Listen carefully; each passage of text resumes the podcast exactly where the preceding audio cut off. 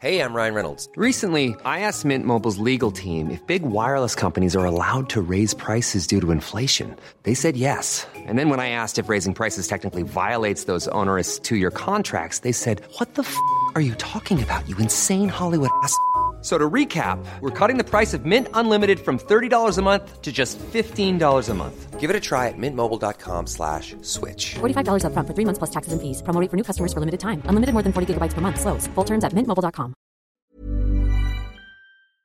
Non, mais c'est un enfer. Vous bouffez du sel directement. Enfin, je sais pas, servez-vous du truc la baleine dans une cuillère et allez vous taper vos kiffs dans la C'est quoi la quoi. différence entre des cristaux de sel dans du beurre et saupoudrer du sel sur ton steak? Non, c'est C'est la bah, taille du bah, sel. déjà, il n'y a pas de steak C'est dans la taille, mais tu peux mettre de la fleur de sel sur ton steak. Je crois que les cristaux de sel et la fleur de sel, c'est deux choses différentes. Mais C'est du gros sel, genre les cristaux de sel Bah oui, pour moi, c'est juste bouffer du gros sel à la cuillère. Vous êtes Mais dans du beurre Alors, Mais enfin, vous avez le grain, vous avez le temps. mais oui, mais euh, la texture c'est Et du coup, ça fait genre des Mais- petites bouchées avec la variété et tout machin. Ouais. Ouais. Mais vous en bouffez. explosions de saveurs aléatoires. Mais C'est vous une faites surprise. une tartine de cristaux de sel, vous avez les artères bouchées. Mais- C'est faux.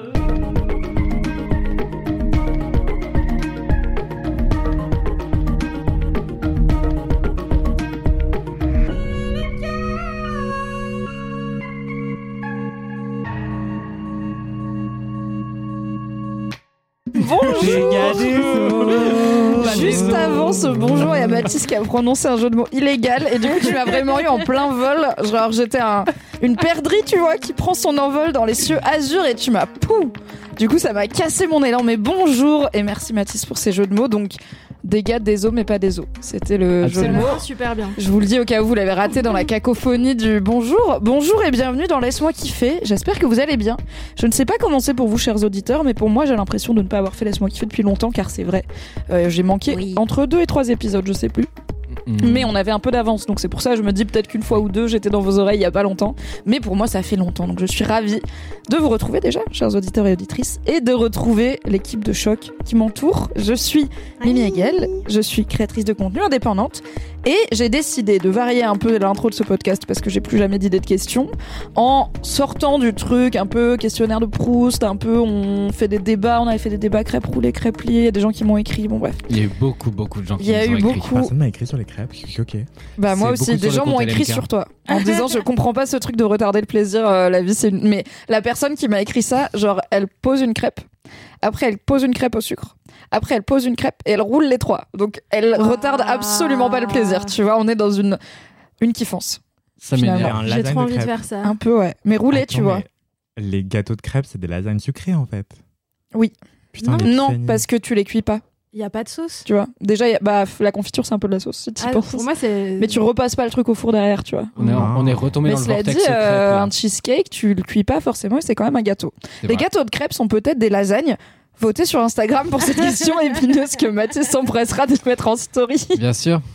Tout ça pour dire que j'ai décidé de faire une question un peu différente, un moment un petit peu peut-être conseil pour nos chers LM Cœur et LM Crado qui nous écoutent, en vous demandant qu'est-ce que vous avez découvert de cool euh, trop tard dans votre vie. Et du coup en le donnant au LM Crado et au LM Cœur peut-être qu'ils et elles auront à attendre moins longtemps que vous.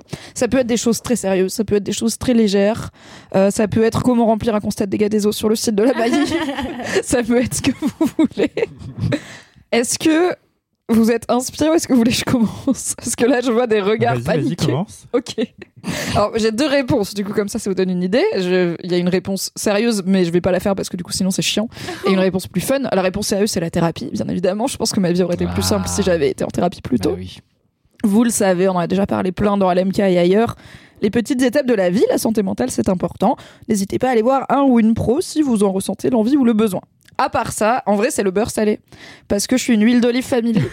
Et du coup, il y a pas de... Genre, mes parents, il y a La thérapie ou le beurre salé deux choses aussi importantes dans mon bien-être mental, je ok comprends. Mathis Y a pas de problème. Non, en vrai, ouais, je suis une, je suis une huile d'olive familier. euh, ma mère est marocaine, n'est-ce pas euh, Où c'est plus la tradition de l'huile d'olive et mon père, et il s'adapte, il s'en fout. Et du coup, il y a pas de beurre chez mes parents. Genre, ils ont un vague bloc de beurre doux, premier prix pour les rares fois où mon père il fait une quiche et il veut du beurre pour sa pâte. Et ils ont de la margarine à étaler sur les tartines. Ah Genre, j'ai grandi ouais. avec la margarine. Ce que maintenant. Au grand âge de 31 ans, je sais que c'est de la maltraitance infantile et qu'il ne faut pas donner de la margarine. Non, c'est pas vrai. La margarine, c'est sympa, ça fait le taf que ça fait. C'est bien si vous voulez aussi ne plus consommer de produits laitiers ou que vous ne pouvez pas, mais que vous aimez bien le, le délire beurre. Et puis c'est plus Juste- facile à tartiner quand même. Faut dire ce qui est. La margarine, ça se tartine, c'est mou, tu sais. Oui, mais c'est moins le bon. beurre. euh, Le beurre, c'est un peu plus de travail, mais en termes gustatifs, tu vois, un bon beurre salé sur du bon pain, ce sera toujours mieux qu'une margarine sur du bon pain. Même Ouais, mais si c'est plus compliqué parce que c'est plus dur. Et genre, moi je trouve que dans la pyramide des trucs, le beurre La salé. pyramide des trucs. La fameuse. La pyramide des trucs qui se mangent. Ouais, la pyramide des choses jaunes qui se tartinent. Euh, D'abord, il y a peut le être lemon le titre curd. de cet épisode. un lemon curd, peux-tu définir ce que c'est pour nos LM Crado et LM Cœur les moins, alors peut-être britanophiles ou euh, les moins gastronomes? Et pour Euh, Mathis aussi. Je sais pas si je vais bien le définir parce que moi-même je sais pas exactement ce qu'il y a dedans, mais c'est un peu comme euh, le le truc citronné qu'il y a dans la tarte au citron. Ouais. Mais version Le dans un citron. pot et tu le tartines. Non, mais la pâte euh, de la Ah. tarte au citron, tu vois. J'en ai fait une fois un lemon Mm. curd pour un. Alors je Ouais. fais pas de sucré, mais j'ai une pote qui des fois nous organise des trucs, en, des défis entre potes et tout. Je l'adore, c'est Fanny, bisous Fanny. Et à un moment, une des, des épreuves, c'était faites-moi un gâteau. Elle se Je met me bien quand même, Fanny. T'avais raconté ça dans les Oui, et j'avais fait un gâteau moche, mais du coup j'avais fait un lemon curd et il me semble que c'est du sucre, de l'eau, peut-être un peu de maïzena pour épaissir, enfin de fécule de maïs et beaucoup de citron. Et Effectivement, ça a fait une texture crémeuse euh, qui s'étale comme du miel un peu, comme Ouais, du miel un peu ça. épais là. C'est grave bon. Et c'est jaune et c'est délicieux, mais c'était pas ça qui était important dans la pyramide des choses jaunes. qui tartine. important, c'est que certes, le beurre salé est bien meilleur que la margarine, Oui. mais le beurre doux est en dessous quand même. Que la margarine? Ouais. Non, si du moi, vrai si je beurre. dois faire une non, pyramide, c'est beurre salé, margarine, beurre doux, beurre Après, il y a la margarine de micelle. Moi, j'ai grandi élevé au Saint-Hubert oméga 3. Il y a de la margarine moi de. Ah bah oui, c'est pas étonnant. Bien sûr. Et euh, Du coup, enfin, pour toi, c'est beurre salé, margarine demi-sel, margarine et beurre doux en dessous? Non, c'est beurre, beurre salé, margarine demi-sel, beurre doux, margarine. euh, Ok, on est d'accord. est-ce que La vous- margarine nature est quand même genre en bas de la bas, pyramide ouais. des trucs jaunes qui se tartinent. Je crois que je parlais que de la pyramide de micelle parce que je connais pas le, enfin, le truc oméga 3 sans Vos là, c'est ça que j'avais euh, chez moi. Les même. trucs sans épices. De Michel Welbeck. Waouh, waouh, waouh. Et D'ailleurs, je suis fasciné, on n'a pas écrit d'article sur. Welbeck qui a fait son porno, quoi. Non. Il y avait mais pas un truc merci, chelou. Après, il était là à retirer la vidéo. Ouais, machin. J'ai- pas. archi drôle. enfin. Je n'ai pas tout suivi car j'ai vu Michel Houellebecq porno et j'étais là. La Non, vie est merci. courte, finalement. Et on n'a pas envie de la passer à avoir ces informations. C'est Mais le vrai. lemon curd, il y a, il y a des œufs. En fait, c'est un peu comme une crème pâtissière. Ah, c'est ça. Oui, c'est ça, il y a des jaunes d'œufs, c'est pour ça. Voilà. C'est trop bon. C'est œufs, Grave. sucre, citron, beurre. On n'a pas parlé du cristaux de sel, ce qui est quand même un peu l'éléphant dans la pièce pour euh, Oui. toutes les personnes. Bah, team euh, cristaux de sel toute la Bien vie. sûr. Oui, voilà. Forcément. Tout le monde aime les cristaux. Non, mais le sel fin, c'est jamais le top, tu vois. C'est jamais. Moi, C'est je comme le beurre pas doux, c'est pourquoi jamais les le gens top tier. bien le cristaux de sel, pardon, mais voilà. je Bah, parce qu'on aime les textures et la vie. Non, mais c'est un enfer. Vous bouffez du sel directement. Enfin, je sais pas. Servez-vous du truc la baleine dans une cuillère et allez vous taper vos kiffs dans la C'est cuisine. quoi la différence entre des cristaux de sel dans du beurre et saupoudrer du sel sur ton steak? Non, c'est C'est la bah, taille du bah, sel. déjà, il y a pas de steak C'est dans la ma taille, mais tu peux mettre de la fleur de sel sur ton steak. Mais je crois Mais- que les cristaux de sel et la fleur de sel, c'est deux choses différentes. C'est du gros sel, genre les cristaux de sel Bah oui, pour moi, c'est juste bouffer du gros sel à la cuillère. Vous êtes Mais dans du beurre Alors. Mais enfin, vous avez le grain, vous avez le temps. Mais oui, mais d'avoir, c'est- la Mais la texture. Et du coup, ça fait genre des Mais- petites bouchées avec la Des variété tout machin. Ouais. Ouais. Mais vous en Des bouffez. explosions de saveurs aléatoires. Mais C'est vous une faites surprise. une tartine de cristaux de sel, vous avez les artères bouchées. C'est faux. Mais c'est pas ça d'ailleurs. Le euh, beurre, c'est très diététique déjà. Source-moi. Comme ça que fonctionne le système de récompense du cerveau. Genre, justement, le fait que la récompense soit aléatoire la rend encore plus délicieuse. Grave. Du coup, le cristaux de sel, c'est tout l'intérêt dans le Ah C'est comme quand t'as des morceaux de piment dans un bouillon et que tu mords dedans sans t'en rendre compte et que t'es là. Ah, il y avait une surprise. Sauf que là, c'est une punition. Non, pas. pas si c'est du bon piment. Mais vous Voilà, avez jamais bu la tasse dans la manche, vous hein Alors si, malheureusement, et car je me suis baignée dans la Manche, c'est vraiment très froid la Manche. hein. Oui, et puis c'est Ce très désagréable le, le sel dans la bouche en grande quantité. Il dit n'importe quoi. Fin de ce grand débat. J'ai découvert trop tard le beurre salé, évidemment. Euh, aussi oui, le beurre salé parce que mes parents ils sont au beurre doux et à la margarine sans Mm. sel. Donc euh, vraiment compliqué. des- Mais j'ai aussi du coup découvert très tard la cuisson au beurre puisque mes parents cuisinent sans beurre et euh, c'est vraiment le feu. C'est maintenant ce que j'utilise pour absolument tout. J'ai vu passer tout à l'heure un reels Instagram de quelqu'un qui prend une plaquette de 500 grammes de beurre, le fout dans une poêle en fonte, pique des gousses d'ail entières crues dedans. Fout la poêle en fonte dans un genre de barbecue fermé. Du coup, tout le beurre fond et ça confie les gousses d'ail dedans. Je pense que c'est beaucoup de gâchis de beurre parce qu'à la fin, il y a vraiment beaucoup de beurre clarifié qui sert à rien. Ouais, mais. Tu peux t'en j'étais mi-deg, mi un peu kinké quand même. Je suis archi et je pense que tu peux te servir du beurre infusé avec l'ail pour Bon. tout ce que tu vas faire dans la Ah. Bah écoute, je l'ai mis en story si tu veux retrouver euh, le Reels. euh, alors c'est un random Reel, je crois que c'est en espagnol ou en portugais qui a popé sur ma page. Donc je sais pas d'où ça vient. Fiabilité zéro. Mais euh, le lien est dans ma story actuellement si tu veux, Anthony. Je, je vais checker de ce pas. Ce que j'ai découvert trop tard dans la vie, j'ai envie de dire le cabaret, mais j'en parle tout le temps, laisse-moi kiffer. Donc, je vais varier, même si la première chose qui m'a venu à l'esprit, c'est le cabaret. hein. Je, je tiens à insister là-dessus. Vraiment, cette forme d'art euh, total euh, qui fait que, comme j'ai une capacité de concentration de 5 secondes, c'est trop bien d'avoir des Il se numéros. passe tout le temps des trucs. Ouais, j'adore, j'adore. C'est le meilleur, c'est la meilleure raison d'aimer le cabaret. non, et puis aussi parce que c'est formidable. Enfin, c'est d'un point de vue créatif, esthétique, c'est incroyable. Vraiment, foncez-y. Et l'autre truc que j'ai découvert un peu trop tard dans ma vie, euh... mince, j'en avais un tout à l'heure, j'ai oublié. Bah ouais, t'avais la par le cabaret. t'étais en mode euh, let's go. le- Bah Alors, voilà, je vous ai dit que j'ai pas de mémoire. Mais en vrai, les jeux vidéo, ça devrait te plaire si tu me dis que ton cerveau il saute dans tous les sens. Il y a des jeux vidéo qui doivent trop appuyer potentiellement sur les bons boutons, mais on fera, on fera une liste. Je te ferai une liste de jeux vidéo pour euh, Mais, mais en tout cas, le cerveau qui saute partout. Au, au score, merci, avec grand plaisir. Et en tout cas, euh, j'ai envie de vous dire que un truc, c'est déjà pas mal, euh, le cabaret, même si on parle. Tout à fait. Voilà. C'est le cabaret, vous savez pourquoi Bah Parce oui. que vous avez écouté Laisse-moi kiffer. Et si jamais l'autre réponse te revient, tu pourras la crier dans un quart d'heure au Ouais. micro, sans contexte. Ça sera super. C'est- D'accord, ça marche, très bonne idée. J'ai que des vannes débiles en tête toutes les deux secondes. Vous imaginez pas comment je filtre, c'est épuisant. Ah, tu filtres? Ah mais je Oh, filtre, waouh. je filtre tellement. Mais souvent les gens ils me disent que je suis bavard et tout. et j'ai- J'ai j'ai- j'ai les larmes aux yeux des fois en me disant mais il me reste encore tellement de choses à dire. Il y a tellement de non-dits entre nous. C'est horrible, c'est horrible. On s'étonne que je dorme mal. Euh, non, j'allais te dire un cabaret avec des avocats, c'est un cabarreau, mais euh, c'est pas si drôle. que ça. Pas fait un peu Camaro, tu vois. Il y a peut-être une vanne filée à. Oh. Voilà, je te la donne pour ton cerveau, euh, Zinzou. Parce que J'ai le pas barreau. compris la blague. Ah Et oui, le barreau. J'étais sur l'avocat le fruit. Mais aussi, les avocats, ils bossent en cab. Donc en vrai, tu vois, on dit un cabinet d'avocats. Eh. En vrai, c'est une double vanne. Eh, Je sais pas pourquoi je t'encourage. je veux des l'effeuillage Je avec euh, des avocats, ça va être incroyable. Et il y a si des vous êtes avocat et que vous faites de l'effeuillage, slidez dans mes DM. Sauf si vous êtes importé. Chacun son kink, écoute. le petit plaisir de l'uniforme, la robe et tout. Grand plaisir. Non, je vais pas dire ce que j'ai pensé. Euh, moi, ce que j'ai découvert trop tard dans la vie, bah, c'était ma bisexualité, très clairement, parce que j'ai mis vachement de temps à comprendre ce que c'était, parce que je pense qu'il y avait assez peu de représentation à ce moment-là, et en tout cas là où j'ai grandi et dans le milieu dans lequel j'ai grandi, et euh, en fait, j'avais vraiment ce truc comme comme beaucoup de gosses, je pense bisexuels, qui étaient un peu dans ce truc de euh, passer de l'impression d'être gay à la semaine d'après en mode non c'est bon je suis guéri ah non je suis gay ah non je suis guéri et euh, puis après bah, j'ai compris que ah, les deux existaient coexistaient en Et moi oui. et que je, je n'allais être que conflit euh, entre porter des pantacours et être euh, ultra stylé et faire du walking et voilà ma vie serait cet entre deux The two gender, se porter des pantacours et être ultra stylé. Exactement. Non, je pense que si j'avais découvert évidemment plutôt au-delà de la bisexualité, en vrai, le fait de pouvoir, euh, bah, bah, Anthony vient de retrouver. Note-le, note-le, ça va repartir. fréquenter des gens qui avaient une autre expression de genre et puis des performances de genre beaucoup plus intéressantes et beaucoup plus challengeantes. Je pense que évidemment il y a beaucoup de choses qui auraient sauté avant et notamment euh, bah, tous mes jeans straight, une bonne partie de ma garde-robe aurait sauté globalement et euh, Les pantacours aussi, peut-être. notamment les pantacours et euh, ouais les chemises euh, qui étaient vraiment pas si belles que ça. J'étais vraiment persuadé d'être frais avec ma chemise ouverte sur un t-shirt blanc mais bof. Ouais. Ah non, attends, attends, attends.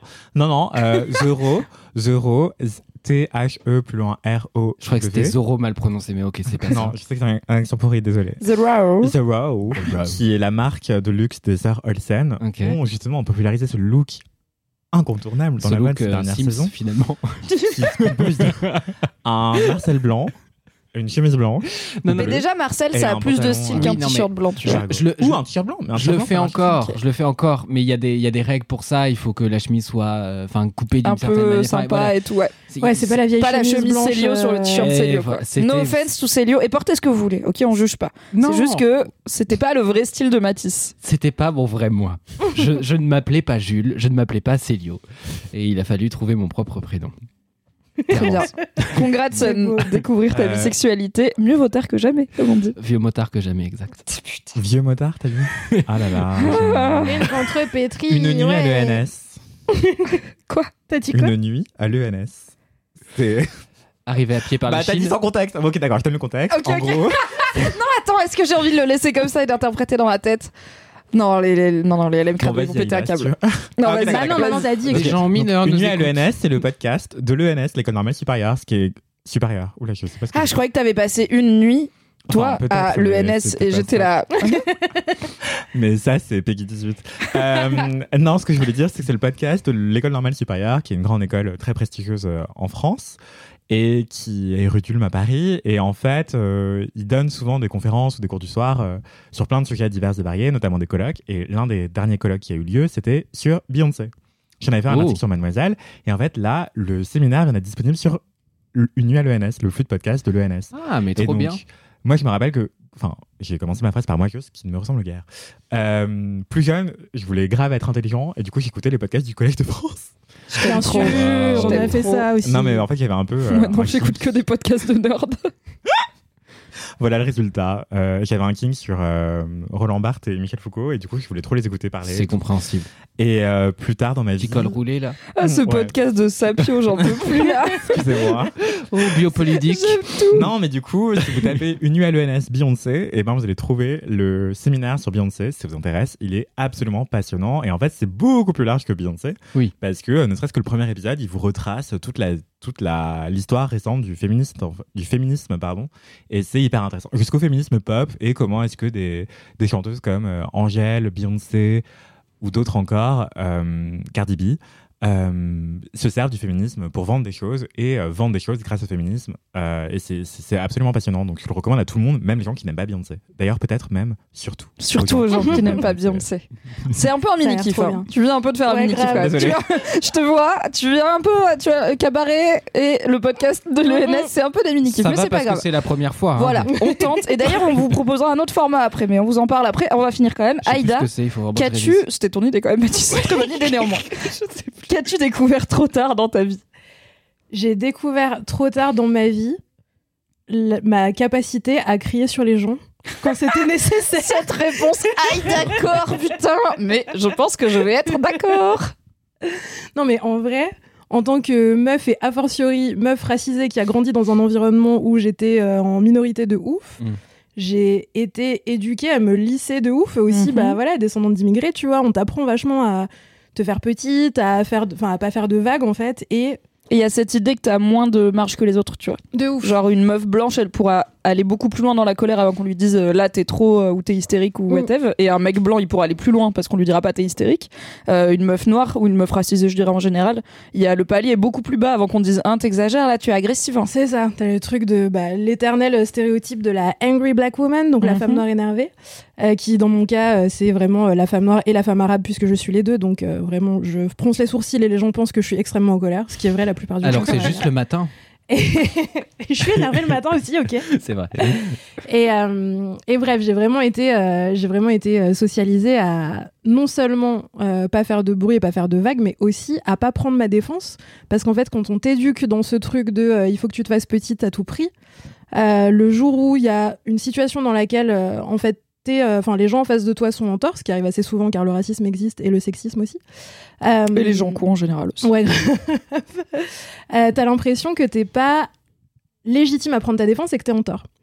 Et, euh, et du coup, voilà, tous ces trucs-là, moi, ça a fait que. euh, pff, bah voilà, j'ai avancé dans la vie en me disant, euh, c'est pas grave, on va être chill, ce qui correspond aussi à un, un petit pa- une petite partie de mon tempérament entre 9h et midi, euh, deux jours par semaine.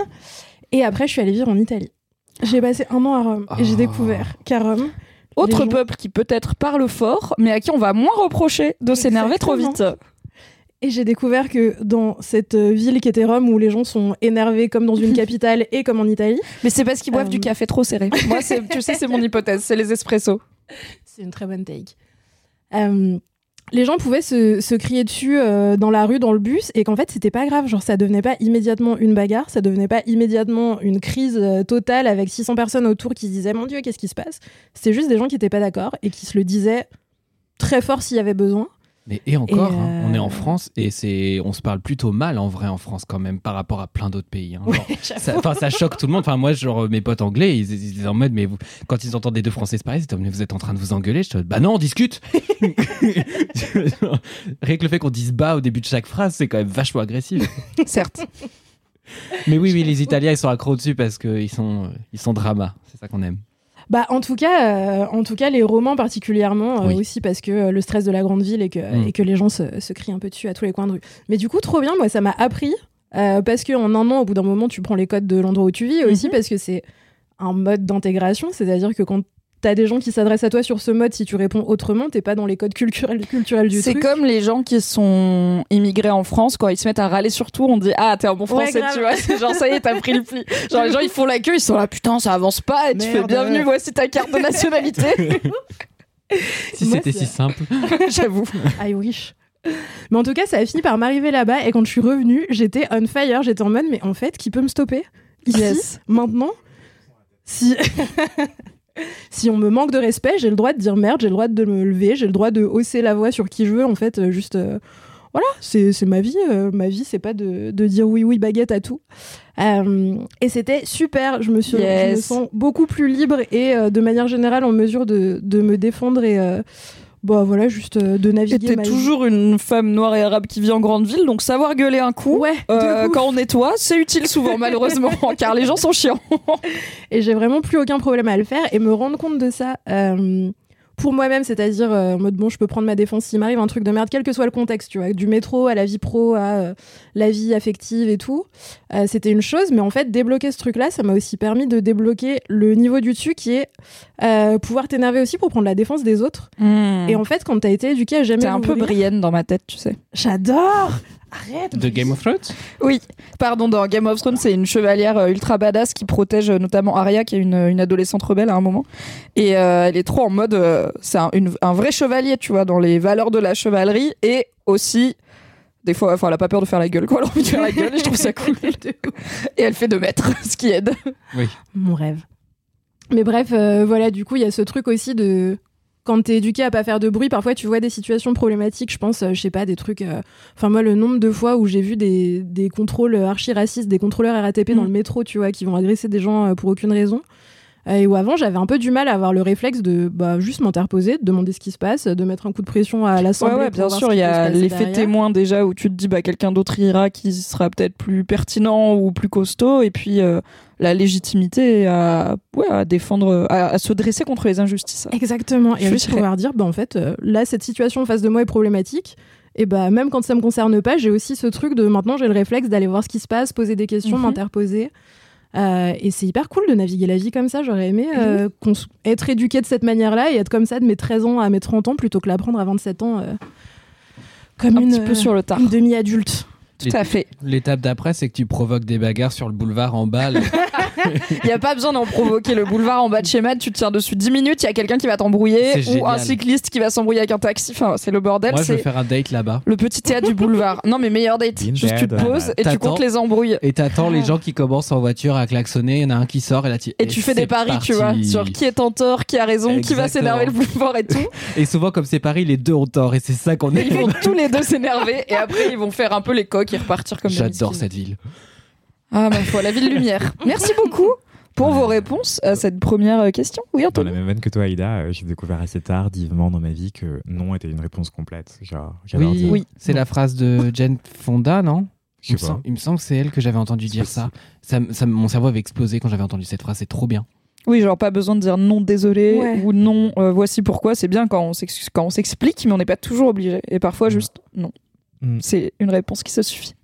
Du coup, euh, alors, Mathis, peux-tu pitcher au LM Crado, au LM Cœur, au LM Caribou, etc. la petite idée qu'on a eue pour changer un petit peu cette intro et sortir des questions de Proust? Parce que, pour être transparente, on commence aussi à avoir fait le tour de mes inspi personnels puisqu'une fois sur deux, quand je dis à Mathis la question ce sera ça, il me dit on l'a sûrement déjà faite. Oui. Donc, euh, donc voilà, on tourne en rond, ça fait du coup un an euh, et euh, deux saisons de LMK qu'on fait ça, je dirais. Il est temps de changer un peu. Du coup, Mathis, peux-tu pitcher au LM Crado et au LM Cœur ton idée qui va nécessiter un petit peu de participation de leur part? Attention, c'est la pression de ouf. Euh, non, bah comme souvent, c'est une idée qui m'est venue d'un jeu de mots, euh, puisque c'est évidemment la seule chose que je sais faire. Euh, je vous propose une rubrique qui s'appellerait LMK pratique. Euh, avec LMK pratique, vous arrivez, vous arrivez avec une situation dans la vie, pas, forcément très grave, hein, euh, au contraire, hein, des situations euh, du quotidien, un peu à la con, des midi dilemmes, etc. Et nous, euh, du haut de notre expertise en stupidité, euh, en crétinerie et autres jeux de mots absurdes, euh, eh ben on répondra sur cette situation, ce qui vous aidera ou pas du tout à avancer, ou en tout cas vous aidera à relativiser cette situation, à rire et à devenir la risée. euh, de Non, nos non, non, non, de- non, non, j'aime trop te laisser monologuer parce qu'il y a toujours un moment que ça va pas en J'attendais que tu couches, je t'ai vu prendre ton micro, j'étais en mode, je vais dire n'importe quoi et attendre qu'elle réagisse.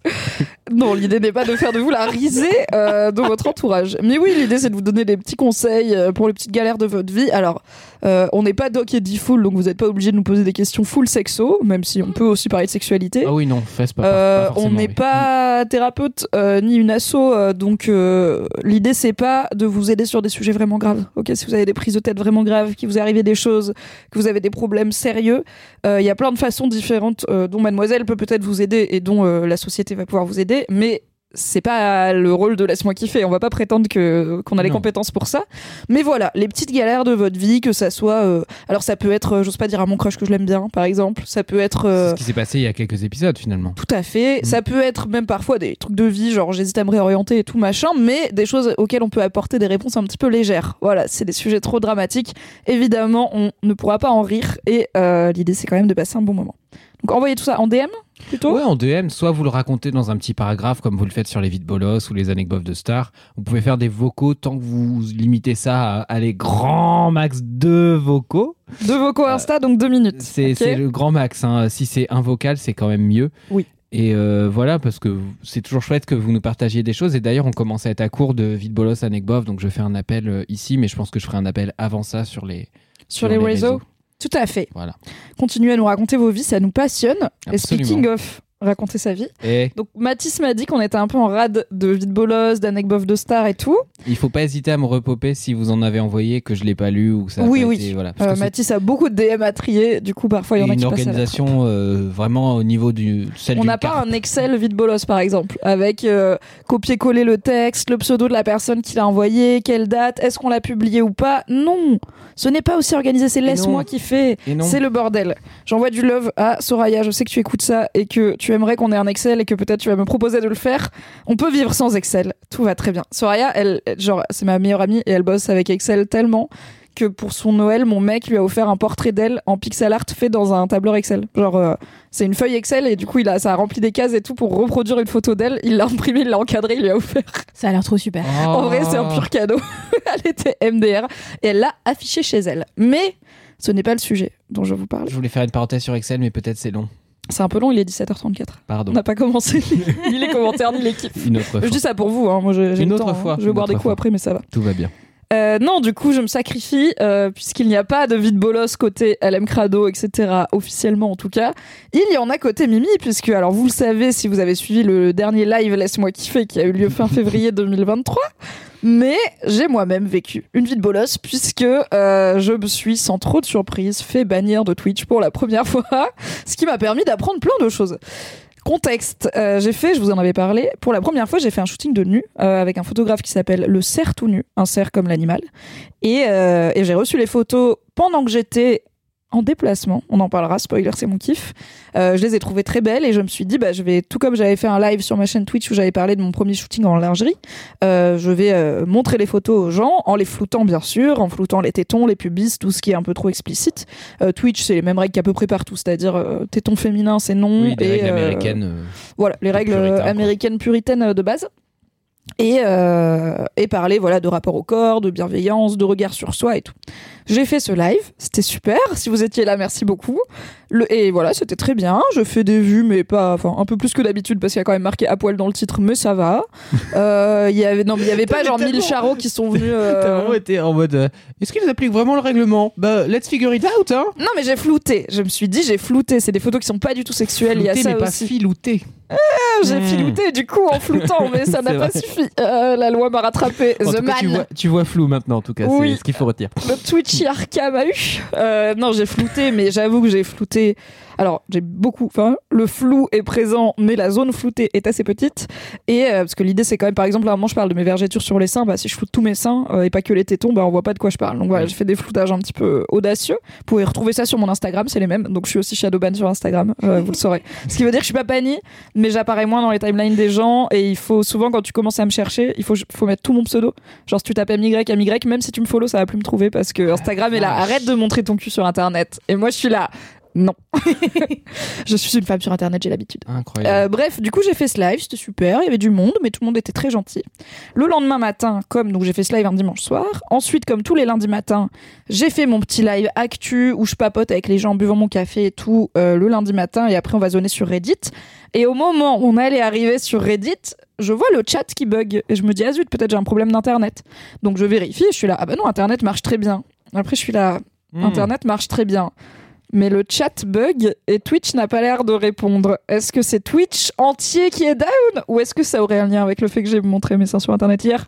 J'ai donc ouvert mes DM et j'ai découvert plusieurs DM qui me disaient non Mimi tu viens de te faire ban et effectivement en plein live, en plein vol, je me suis fait bannir trois jours de Twitch, Euh, ce qui est pas très surprenant. Euh, j'ai appris ensuite qu'en fait, euh, dans ma tête, je sais pas pourquoi Twitch était un peu plus chill qu'Instagram sur euh, justement le bannissement pour euh, nudité. Et en fait, non, euh, ils sont même assez, assez tendus. Euh, alors la bonne nouvelle, c'est que par contre, contrairement à Instagram, il n'y a pas de shadow ban derrière, donc ma chaîne ne va pas être punie une fois que les trois jours de bannissement sont finis. Donc Oui. ils sont finis aujourd'hui, c'est bon, ma chaîne est de nouveau en ligne. Je vais pas être punie, je vais pas être moins bien référencée, tout ça. Euh, j'ai appris plusieurs choses. La première, c'est que quand t'es banni Twitch, t'as pas le droit d'être sur une autre chaîne Twitch. C'est pour ça que je n'étais pas au dernier LMK en au live. où nous étions trois. Euh, et genre littéralement la chaîne de Mademoiselle aurait été bannie. C'est vraiment euh, vous Ouais. hébergez un criminel quoi. C'est ouf euh, ça. ouais. Comment t'as su Bah, ça, on le savait. Alors hein. je l'ai su parce que ma chère euh, Marie Camier euh, que j'embrasse, Marie Kigaï sur Twitch m'a prévenu. Mon agent qui bosse beaucoup avec des, des streamers et des streameuses me l'a confirmé et euh, Joe euh, Joe Coco aussi euh, que vous connaissez peut-être euh, si vous suivez Samuel Etienne me l'a confirmé et euh, c'est écrit dans les conditions générales d'utilisation. Mais quand tu reçois le mail pour dire salut vous êtes banni, c'est pas écrit dedans. Donc heureusement qu'on me l'a dit parce qu'en vrai, enfin tu vois de bonne foi, genre c'est pas du tout le même contenu que je fais sur la chaîne de Mademoiselle que euh, sur ma chaîne. Euh, je Mm. viens habillée par les trucs dans laisse-moi kiffer. Moi je me serais pas du tout dit j'ai pas le droit d'y aller quoi. Donc j'étais là ok. Mais c'est vraiment en effet tu peux pas du tout aller streamer ailleurs. Et j'ai appris que quand Twitch te réactive ta chaîne après un bannissement, tu as cette drôle de sensation car tous tes replays ont disparu. Donc j'étais là en mode la veine, la goutte. Et donc j'ai appelé Marie Kigaï à la rescousse et elle m'a dit t'inquiète pas, il faut juste que tu ailles les réactiver. J'étais là ok. Donc ils sont baqués, il faut juste cliquer dessus et dire remettre en ligne. Ouf Parce que bon, en six mois de stream, euh, très chiant de tout réuploader, je n'ai pas ce temps. Voilà, c'est ma petite vie de bolos. J'ai montré mon cul sur internet et j'ai été banni trois jours de Twitch la semaine de LMK en live en plus. Euh, moi, ça, et moi, ça m'a fait sauter deux lives. Bon.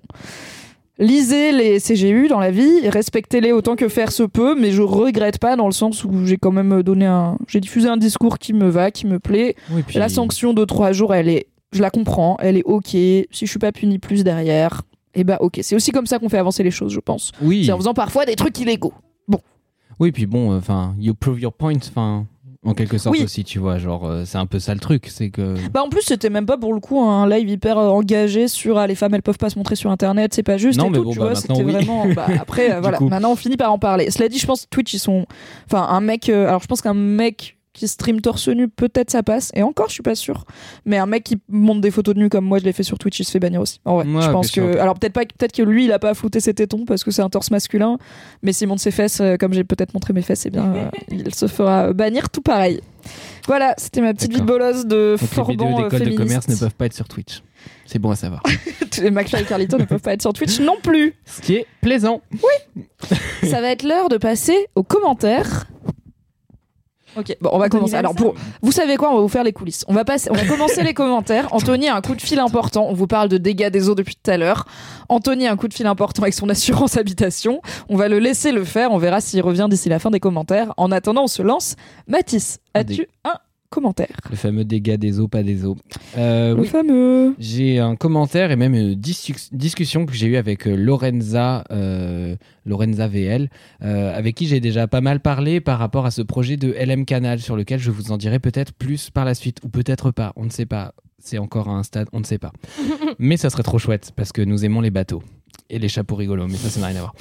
J'ai écouté seulement, pardon, me dit Lorenza, j'ai écouté seulement hier l'épisode de la semaine dernière. Alors attends, c'était quand? Euh, Je crois que c'était. Bon, peu importe, ça devait être deux épisodes. C'est la euh, LMK ago timeline, personne vous. la connaît. Oui, non, voilà, c'est Jeremy Beremine pour ceux qui ont vu euh, The Good Place. Oui. J'ai vraiment temporel. J'ai revu cet épisode il y a genre deux jours. Il est Ah là incroyable. là, le mois des coïncidences. Pas du tout, on est en février. N'est-ce pas? C'est quand le mois des coïncidences? Octobre. Octobre. Ah non. On est tight. Octobre, le mois des coïncidences. Alix Martino, love you. Love You de ouf, elle est à New York en train de vivre sa best life. Ouais, je la déteste. Et donc elle me dit j'ai écouté seulement hier l'épisode de la semaine dernière et déjà cette énergie mi-orni, mi je ne sais pas trop était incroyable, c'était un épisode trop cool. Et vraiment ce que tu racontais Mathis sur le FOMO, je crois que c'est l'épisode où mon kiff s'était annulé. Euh, Ah, je- c'était l'épisode des crêpes du coup. C'est possible, oui je crois que c'est l'épisode des crêpes. Il y a- ouais. Un mec, je crois que c'est un mec, mais je vous en parlerai euh, si ça se fait, qui m'a envoyé un DM pour me proposer de me broder une casquette Jomo, Joy of Missing Out, parce que j'étais là, moi je suis Oh, passée au Jomo, j'adore annuler idée. des trucs. Incroyable. Et donc elle me dit qu'elle s'identifie à fond. Une fois, je m'étais tellement chargé que j'appelle ma mère dans le tram pour aller à la Philharmonie. Elle me dit euh, bah ça a pas l'air d'aller, t'as l'air un petit peu en burn-out là. Pourquoi tu restes pas chez toi dormir? Les darons et leur connaissance de nous, c'est insupportable. Et j'ai fondu en larmes en mode mais oui en fait qu'est-ce que je fous là? Oh, en route vers la Philharmonie et tout. Je veux pas aller à la Philharmonie, je veux rentrer dans mon lit. le, le nombre de fois où vraiment j'étais en train d'aller à des endroits et en plus je fais beaucoup de trucs à vélo donc même physiquement c'est un truc qui, qui t'implique et j'étais vraiment en mode je vais mourir jeune. Genre à faire des trucs en mode Comme on le dit, non est une réponse complète. Et parfois, Mm. c'est une réponse qu'on doit se donner à soi-même. I Non. know. Un jour, we'll get there. Elle me dit c'est un long process d'arriver à être satisfait de ce que l'on est et de pas chercher à s'améliorer par l'extérieur constamment. En tout cas, c'est comme ça que je l'ai analysé chez moi. Et ce que tu disais sur la légitimité m'y faisait penser. Ça vaut le coup d'essayer de vaincre ce démon pour être encore plus toi-même. Parfois, c'est cool aussi de se laisser avoir par le FOMO parce que c'est une énergie qui booste à fond. Mais identifier que t'es dans un FOMO, ça aide ensuite à ne pas culpabiliser parce que tu es chez toi bavé devant un truc nul qui est même pas utile pour ta culture générale. Et du coup, après, on en a discuté où j'étais en mode en vrai, tout est de la culture générale. Genre, Oui. là, je suis en train de découvrir les camps rock que j'avais pas vus. C'est- Oh. Très mauvais, mais c'est quand même de la culture Disney générale. Channel, Ouais, c'est ça, un peu période high Est-ce school. l'horreur qu'il y a avec les les frères Jonas ou pas Oui, bien sûr. Bien sûr. Oh là là, je Et me rappelle de ça. c'est un cringe, mais en même temps, c'est un cringe que je suis content de connaître maintenant parce que toutes C'est les rêves que je vois passer sur euh, TikTok et tout, je suis en mode, ok, maintenant je les comprends, donc c'est de la culture générale. Et du coup, on en a discuté un petit peu ensemble avec euh, Lorenza où je disais que je pense qu'il y avait une dimension aussi profondément capitaliste à vraiment rentabiliser et ses relations, De et sa semaine, et blinder son truc. Et ses passions, ou aussi on dit, bah, faut le poster sur Instagram, voir, faut. Faire un métier, un side De job et tout, genre. Tout est une vitrine, tout est une performance. tout Glander est un- is ouais. good. C'est fait de partie de l'expérience humaine à 100%. Mais je crois que le, je crois que le mot performance, d'ailleurs, c'est un, un- un mot qui moi m'a vraiment euh, matrixé quand j'ai commencé à l'utiliser sur plein de choses, parce qu'on peut en parler comme euh, bah, en performance de genre, Gigi Butler, etc.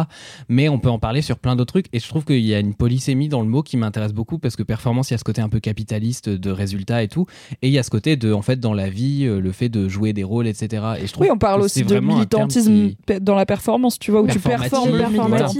Euh, Mm, mm. de, du coup, ce qui va souvent avec une idée de c'est pas 100% sincère, du coup. Alors, Exactement. probablement qu'on peut mêler les deux, écoute. Oui, je pense qu'on on peut être sincère et faire attention à sa vitrine. Enfin, je- typiquement, Oui, je suis fan ça, de théâtre et c'est pas pour ça que je suis pas en train Je de faire des vidéos. semi-Instagrammeuse, euh, donc ce serait quand même un petit peu abusé de ma part de dire Voilà. non, la mise en scène, c'est forcément de l'hypocrisie. J'ai de. Twitcheuse désormais. Back on track. Donc voilà le, le commentaire de Lorenza qui Très euh, joli était commentaire. très intéressant. Oui, soyez indulgents et indulgentes avec vous-même et prenez Oui. le temps de rien foutre. Ça fait du bien. Annulé. Aïda, as-tu un commentaire? Tout à fait. J'ai un commentaire, un commentaire reco Ah, de Marl sur Instagram qui m'a envoyé un commentaire euh, en lien avec, je pense, mon kiff sur Steven Universe. Oui. Euh, Je me souviens, j'étais là. Ça fait vraiment pas si longtemps que je suis pas venue. hein, mais pour moi, ça. Ouais, je crois que moi non plus, chaque je suis pas chaque depuis. jeudi loin de vous. Oui, Et Aïda, ça Une fait un moment aussi, éternité. je crois. Bah, je crois que toutes les deux, ça fait deux semaines en fait. Bah ouais, qu'est-ce que vous avez fait sans nous dans ce podcast? Des blagues. Euh, Des blagues non censurées. Alors, Marl me dit Hello avec plein de hauts et plein de joie. Je rebondis sur ton kiff de Steven Universe dans LMK d'hier, que j'adore by the way. La bande son est incroyable et tout, c'est trop bien. Vous êtes nombreux et nombreuses à m'avoir écrit en me disant euh, Steven Universe, c'est trop bien. Merci de m'avoir écrit pour me dire ça. J'étais très contente euh, de savoir qu'on était plein. Merci de m'avoir dit ouais, la bande son, elle est trop cool et tout. C'est vrai. Du coup, je l'ai remise dans mes playlists et euh, des fois, je chouine maintenant. Bref, du coup, on me, Marl me dit, je suis trop content que vous en parliez dans LMK. J'ai mis un point parce que tu disais dans un LMK précédent que quand on mettait des points, ça te faisait te sentir importante. J'ai dit que quand on mettait des points dans les phrases, ça me faisait me sentir importante. Surprenant car c'est l'enfer. Non, ça me ai- ressemble. J'en en ai aucune idée, mais c'est possible. Après, c'est peut-être une petite phrase à la volée. Comme T'as l'impression que les gens ils sont plus polis avec toi, genre ils mettent les formes un peu, c'est ça? Ouais, grave, je sais pas. Ok. avant, avant d'être là, je bossais dans l'édition, tu vois, genre j'ai quand même un, un attrait un peu vrai. bizarre pour la ponctuation. euh. C'est vrai. Anyways. Euh, du coup, Marl me dit Je te conseille un cartoon qui me conforte aussi, Hilda, qui est sur Netflix. J'ai trop kiffé parce que c'est super chill.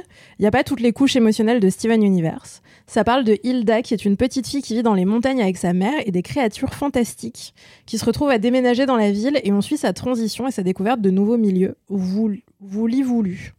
C'est Voulu- une voili, manière voilou. de dire au revoir. au revoir. Euh, Ouais, très c'était très bien. Et euh, j'ai regardé le premier épisode d'Hilda, c'est effectivement super sur Netflix, euh, très très série doudou et tout, très mimes. Il y a des, des petits bonhommes dans la forêt et Oh. ça se passe un peu genre, je pense que c'est en Norvège ou en Suède, genre un endroit où il y a beaucoup de fjords dans le nord. Mhm. Et du coup, son animal de compagnie à Hilda qui est tout le temps avec elle, c'est genre un petit renne mais tout blanc. Et c'est vraiment Ouah. super. Trop mignon. Ça va, moi aussi, je veux un petit renne, wesh. Bah ouais. Et du coup, voilà, c'était super. Merci Marl pour la reco. Je pense que je vais poncer ça euh, quand j'aurai la gueule de bois, c'est-à-dire. Je vois à euh, quoi ça ressemble, c'est très sympa en plus. C'est Très vrai. très cool, ouais. Les Moi, j'aime bien les-. J'aime bien les dessins et je suis un peu, euh, je suis un peu snob des dessins. Genre, il y a plein de trucs d'animation que je regarde pas parce que je suis là, désolé, mais c'est moche. et en vrai, Steven Universe, je suis là, bof, c'est pas trop mon truc. Mais bon, c'est pas grave. C'est quand même mignon. Choqué, déçu. Oui, mais c'est pas mon style graphique, quoi. C'est ça que je veux dire. J'ai un commentaire de Béréli euh, qui n'était pas le commentaire que j'avais prévu de vous lire puisqu'il vient de m'arriver, euh, mais euh, il est très très gentil donc je vais vous le lire parce qu'il me fait très plaisir. Euh, Béré me dit Bonjour Mimi, après des années de suivi silencieux de tes divers contenus, je me lance dans un petit message de reconnaissance pour ton, ton- pour ton travail. Je suivais de loin ton travail sur Mademoiselle et je suis une auditrice de Laisse-moi kiffer depuis le lancement du podcast. Merci d'être là. En since 2002. Day One, Béré. À force de t'écouter dans ce podcast, j'ai découvert que je partageais de nouvelles passions euh, et de, de nombreuses passions et points de vue similaires. Je suis moi-même une fervente adoratrice de l'automne et de tout ce qui va avec, champis, citrouilles, soupe, etc. Passionnée de jeux de société, jeux de rôle et d'escape game, je travaille partiellement en tant que game master. Je partage ta vision du féminisme et l'intérêt que tu portes aux masculinités et plein d'autres choses encore. J'ai été ravie de voir le chemin que tu as parcouru tes derniers mois, blablabla. Je vais pas tout lire, bah, ça fait un peu euh, ego trip. Euh, étant également vidéaste indépendante, je connais la galère que ça peut être parfois et le plaisir d'être sa propre patronne. Euh, suite à l'événement du ban de Twitch qui m'a un peu énervé contre Internet, j'en profite pour te dire bravo et te remercier pour ton travail. Merci beaucoup, euh, Ouais, c'est Béré. trop chou comme Oh. commentaire. Merci d'écouter Laisse-moi kiffer. Merci de suivre que je, ce que je fais. Ça me fait très plaisir. Donc merci pour ce message qui est arrivé pile à temps, euh, tout chaud, sorti du four, dans Laisse-moi kiffer. Est-ce que tu as un commentaire, Anthony? Anthony est de retour. Oui, j'en ai même deux. Ah, Incroyable. parti.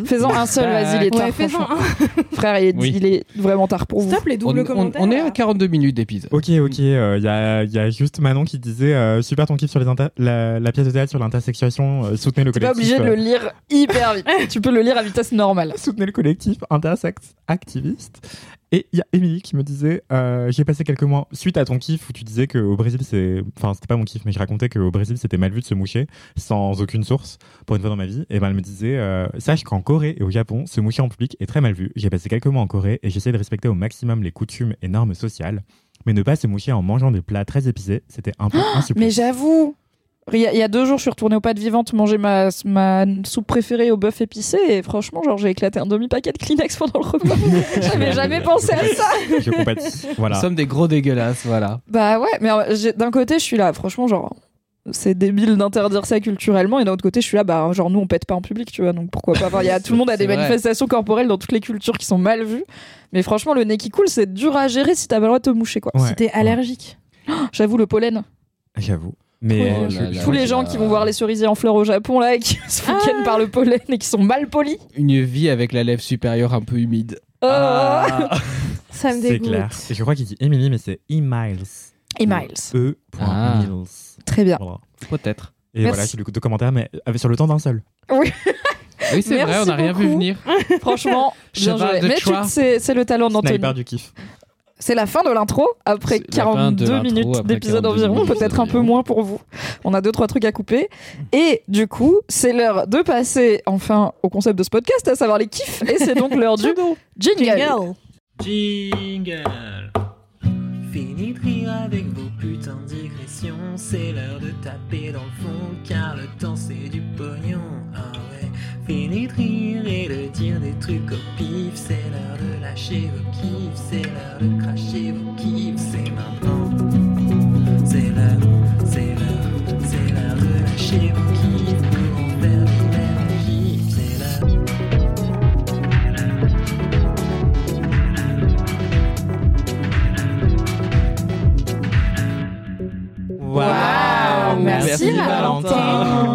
En aparté, on racontait à quel point on a kiffé mon autocollant. Ah mon dieu, j'ai oublié de parler des autocollants que j'ai reçus Oh, attendez, attends, attends, attends, attends, attends, attends, attends. En parlant de trucs qu'il faut pas oublier. Alors attendez, si on a des... on les fera la prochaine fois. On est déjà à 45 minutes Ouais, d'épisode. ouais, et on a... Mais non, mais on a commencé tard, c'est pour vous, il est 6h moins 10 la mif. Vous avez l'air d'avoir du taf. J'ai vraiment encore trois articles à écrire, s'il vous plaît. Ouais, ok. à la, à la Oh. merveilleuse personne qui m'a envoyé des stickers de Belgique, il me semble, euh, je ne t'oublie pas, je t'aime et je parle de toi dans le prochain épisode. Très bien. Euh, mon kiff cette semaine, c'est la chaîne de Kitty Martin. Ça s'écrit K-I-T-E-S-Y, plus loin Martin comme le prénom, M-A-R-T-I-N. Je bien que tu l'épelles quand même. Oui, parce que l'autre fois j'ai dit Anthony avec un H et la personne a écrit H-A-N-T-O-N-Y. Anthony J'ai envie de t'appeler Anthony avec l'accent allemand. Anthony. Mais c'était absurde. En plus, c'était pour un truc hyper Anthony important. vois. Vincent C'était hyper important, c'était pour mon contrat EDF. Enfin, bref. Je Incroyable. vous raconterai mes péripéties un jour. euh, ça fera une vidéo. Fais un podcast entier sur ta vie de proprio. Ou une chaîne YouTube.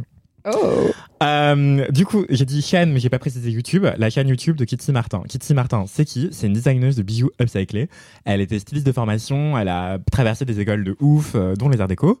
Et euh, elle a travaillé pour différentes maisons de luxe, puis des maisons plus euh, prêtes à porter. Donc elle a, travaillé pour euh, Lacoste, il me semble. Après, elle a travaillé notamment pour Hero, The Couple et d'autres marques encore, euh, notamment des marques de fast fashion dont elle est un peu moins fière. Mais ce qui est hyper intéressant, c'est qu'elle parle de tout son processus créatif aujourd'hui, qu'elle dirige sa propre marque de bijoux upcyclés. Donc elle, upcyclé, ça veut dire quoi? C'est qu'elle surcycle. Elle prend des matières qui étaient soit euh, inutilisées parce que euh, on n'utilise plus des bijoux de nos grands-parents, ou bien qui sont des dead stock, donc des fonds dormants, des invendus, des matières, des rouleaux de matière, des chutes de matière qu'il y Mhm. aurait dans, dans les maisons de couture ou même des marques euh, grand public qui euh, auraient commandé en masse plein de chaînes de vêtements ou de chaînes, euh, de, chaînes de bijoux. Euh, eh bien, elle va récupérer tout ça, tout ce stock dormant, voilà, c'est ça, dead stock, du stock dormant des, des marques pour en faire des bijoux. Et du coup, c'est hyper intéressant. Et parfois, c'est même pas de, des stocks dormants euh, premier degré bijoux. Parfois, elle va retrouver de la cire, elle va en faire des bijoux trempés dans de la cire pour faire Ah, des couleurs hyper bien. vives et tout. Oh, trop bien. Parfois, c'est des mousquetons. Euh, et du coup, c'est archi stylé, j'adore. Et en plus, euh, à la rédaction de Mademoiselle, on est quelques personnes à avoir un délire autour des mousquetons. Du coup, on est ravis. Euh, moi, j'adore ce au courant de cette tendance. tu dis un délire, c'est pareil que ton délire sur les, les avocats Hey, I'm Ryan Reynolds. At Mint Mobile, we like to do the opposite of what Big Wireless does. They charge you a lot, we charge you a little. So naturally, when they announced they'd be raising their prices due to inflation, we decided to deflate our prices due to not hating you. That's right. We're cutting the price of Mint Unlimited from $30 a month to just $15 a month. Give it a try at mintmobile.com slash switch. $45 upfront for three months plus taxes and fees. Promo for new customers for limited time. Unlimited more than 40 gigabytes per month. Slows. Full terms at mintmobile.com. En robe? Non. Genre un king. Ok, ah ouais, moi je suis plutôt sur un. Non, ok, je suis. J'ai pas dit qui. Non, mais euh, maintenant, TMI, voilà, moi j'ai un peu un kink mousqueton, donc je me demandais si c'était une façon Quoi? polie de dire Ah. Bah, j'aime bien, tu vois, le workwear. La mousque Je comprends, je comprends. Pourtant, je suis pas dans la team à faire de l'escalade, c'est sexy, voilà. Enfin, Ouais, vous faites de l'escalade si vous voulez, mais je suis pas en mode Ah ouais, tu fais de l'escalade Euh, Apparemment, en ce moment, l'escalade, c'est un peu genre Ah ouais, il fait de l'escalade en plus. Ouais, franchement, Ah, je parce qu'ils sont musclés, les gens qui font de l'escalade. Ouais, les cordes et les mousquetons, ça Ouais, fonctionne. Ça, ça fonctionne. J'avoue, il y a un monter, euh, monter au bloc, euh, je m'en fous, tu vois. Mais Hmm, les ouais. cordes et les Ou mousquetons. Ah ouais, ouais, sur un bloc. Pardon. Euh, On fera LMK Orny un jour, écoutez, avec C'est tous Ah, les jours là. Laisse-moi kinker Putain Mais on l'a dit Bah 30 oui. fois, je crois. Bah oui, mais pourquoi on l'a jamais fait alors? On avait fait un LMK spécial Peut-être Q parce pour qu'on est l'édition une émission grand 69. public, Mimi. Laisse-moi mais on parle de- oh là là. On va encore se faire Et je, bannir. ferai, et je j'avoue. ferai un générique au saxophone, ce sera formidable. Ah oui Ah mais attendez, j'ai eu un kiff. Bon bref, euh, j'essaie de ne pas digresser, mais juste kiff dans le kiff. Isult, le clip de Bad Boy euh, où elle est en shibari, euh, c'est stylé. Ça Bref, donc Kitty Martin, pour rendre ce kiff un peu plus précis, donc elle upcycle des, des matières euh, dormantes de marque pour en faire des bijoux et parfois des matières inattendues comme des mousquetons ou de la cire ou encore d'autres choses. Il y a quelques matières vierges parce que euh, parfois il y a besoin de matériaux qu'on ne peut pas recycler quoi. Et elle raconte tout son processus créatif, ses inspirations, ses recherches de matière, et même ses doutes, ses moments d'échec, ses, essais ratés, euh, et même un peu de sa vie de famille et sa vie de couple et sa vie de, avec, de jeune maman. Et en fait, je dis jeune maman, euh, bon, elle a 37 ans, il me semble, c'est jeune, évidemment, mais sur le paysage YouTube, c'est presque vieux. Et je trouve ça hyper intéressant d'avoir une, une daronne qui a une vie, un métier, euh, un, mari, un enfant, euh, une vie d'entrepreneuse euh, et qui raconte sans chercher à la glamouriser euh, outre mesure. Elle raconte la vérité, genre c'est hyper authentique, c'est hyper frais, c'est hyper inspirant aussi parce que tout ce qu'elle fait c'est trop beau. Et même ce qu'elle fait qui est, qui est raté, bah tu dis waouh, elle le montre et ça me décomplexe, ça me déculpabilise et c'est hyper intéressant. Et là, tout le mois de février, elle faisait des vlogs quotidiens sur sa chaîne YouTube et par le passé elle faisait des vidéos mais moins fréquentes. Euh, et ces archives sont hyper intéressantes aussi. Et donc tout le mois de février, elle faisait des daily vlogs parce que elle avait une collab qui sortait le 18, samedi 18 février en collab avec Gani. Elle sortait une collab avec Gani, G-A-N-N-I, qui est une marque euh, scandinave qui est trop trop belle, qui fait des trucs trop stylés. Et du coup, la collab Kitty Martin Gani était dispo que un jour. Et euh, moi, j'y suis même pas allé parce que je me suis dit, c'est bon, c'est des éditions ultra limitées, euh, j'aurais rien, c'est mort. Il y a des gens qui font la queue dès 7h du matin pour, pour être sûr d'avoir un bijou. Et ben, mais je suivais ses aventures depuis euh, un bail et j'ai suivi ses daily vlogs tout le mois de février. Et genre, quand elle a fait le vlog sur l'ouverture de, de sa collab, elle a fait un pop-up store le temps d'une journée. Bah, genre, j'ai versé ma petite larme parce que j'ai l'impression d'avoir suivi ses aventures, tu vois. Ah, c'est trop At. Kelsey, envoie un bijou à Anthony, il est pas venu au pop-up store, ok, il est trop la queue. Envoie. Voilà. Et du coup, sa chaîne YouTube est trop, trop stylée. C'est en anglais C'est c'est en français, c'est une en français, parisienne. Parce que Kelsey Martin, tu vois, j'étais là. Est-ce que c'est Kelsey Martin Non, non, ça s'écrit- ou est-ce que c'est Ça se dit- Martin Ça se dit Kitsy, mais ça s'écrit. K-I-T-E-S-Y. Ah, c'est Ok, Kitty. ouais. Kitsy. Mais écrit à l'américaine, quoi. Bah non, parce qu'on dit pas Euh, Kitesy, tu vois. Ouais, c'est vrai, mais. Un le prénom que je ne connaissais pas. Mais très Moi joli. non plus, mais très beau prénom. Euh, c'est une femme euh, adorable, euh, hyper euh, intéressante et qui fait des bijoux créatifs. Et je pense qu'elle va aller loin. Et je lui souhaite en tout cas. Et je, vous- je vous souhaite aussi de suivre ses aventures sur YouTube. Et c'est trop cool d'avoir du temps long, euh, je trouve. Enfin, je vous dis du temps long. Les vlogs, ils durent 20 minutes, tu vois. Mais en Mm. fait. euh, À l'ère du TikTok, n'est-ce pas Et des YouTube de Shorts. TikTok et des vidéos de 60 secondes max. Enfin, moi, parfois, ça me déprime un peu. Genre, euh, je, Oui. je propose des vidéos euh, à la team vidéo qui m'a demandé, on me dit, ah non, deux minutes, c'est trop long. Et je suis là, genre, deux minutes, c'est rien. Enfin, Bah ouais, t'as rien T'as le pas le de temps de dire. grand chose, ouais. voilà. Donc, Kitty Martin et les vlogs en général. Et regardez YouTube, ouais, c'est trop, trop bien. Grave. Bah, après, c'est un peu un kiff de, de vieux. Voilà. Il y aura peut-être un jour le renouveau de YouTube, on verra. Mais les vieux et les vieilles ont du talent.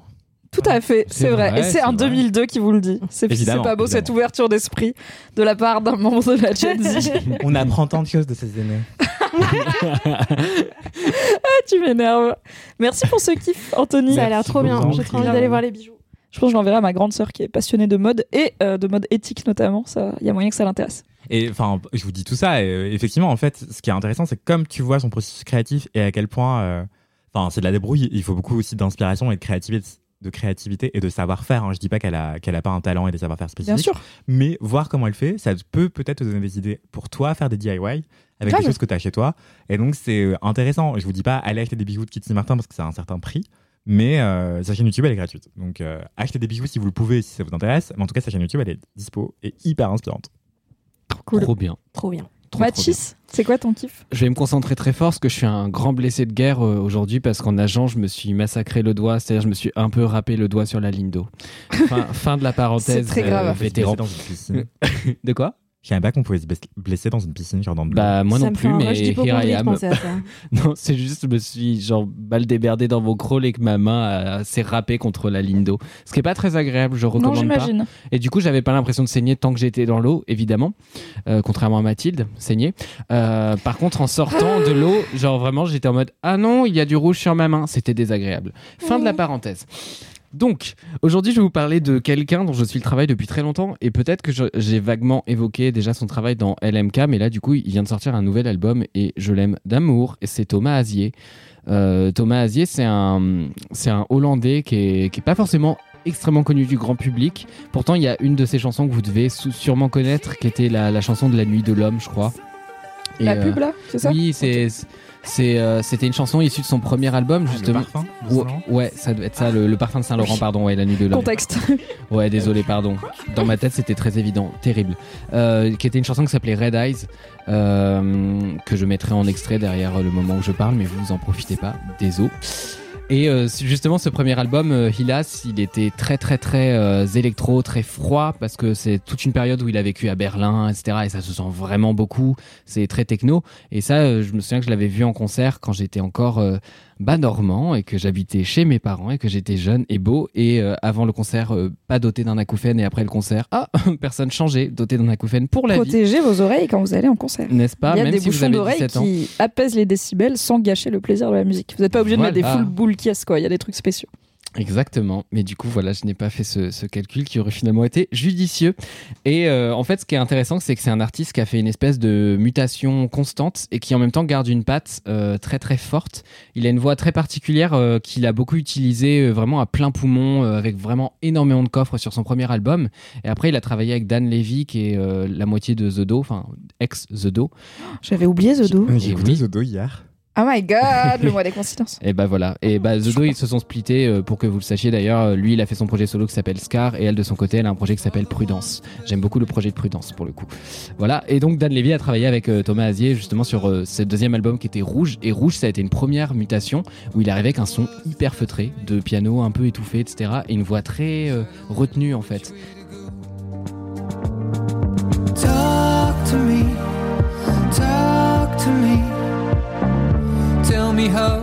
Après, il y a eu euh, l'album euh, Stray, si j'en loupe pas, je crois que c'est ça dans l'ordre, euh, où Stray, pour le coup, il y a un espèce de mix des deux qui est sorti l'année suivante, donc là on est en 2018.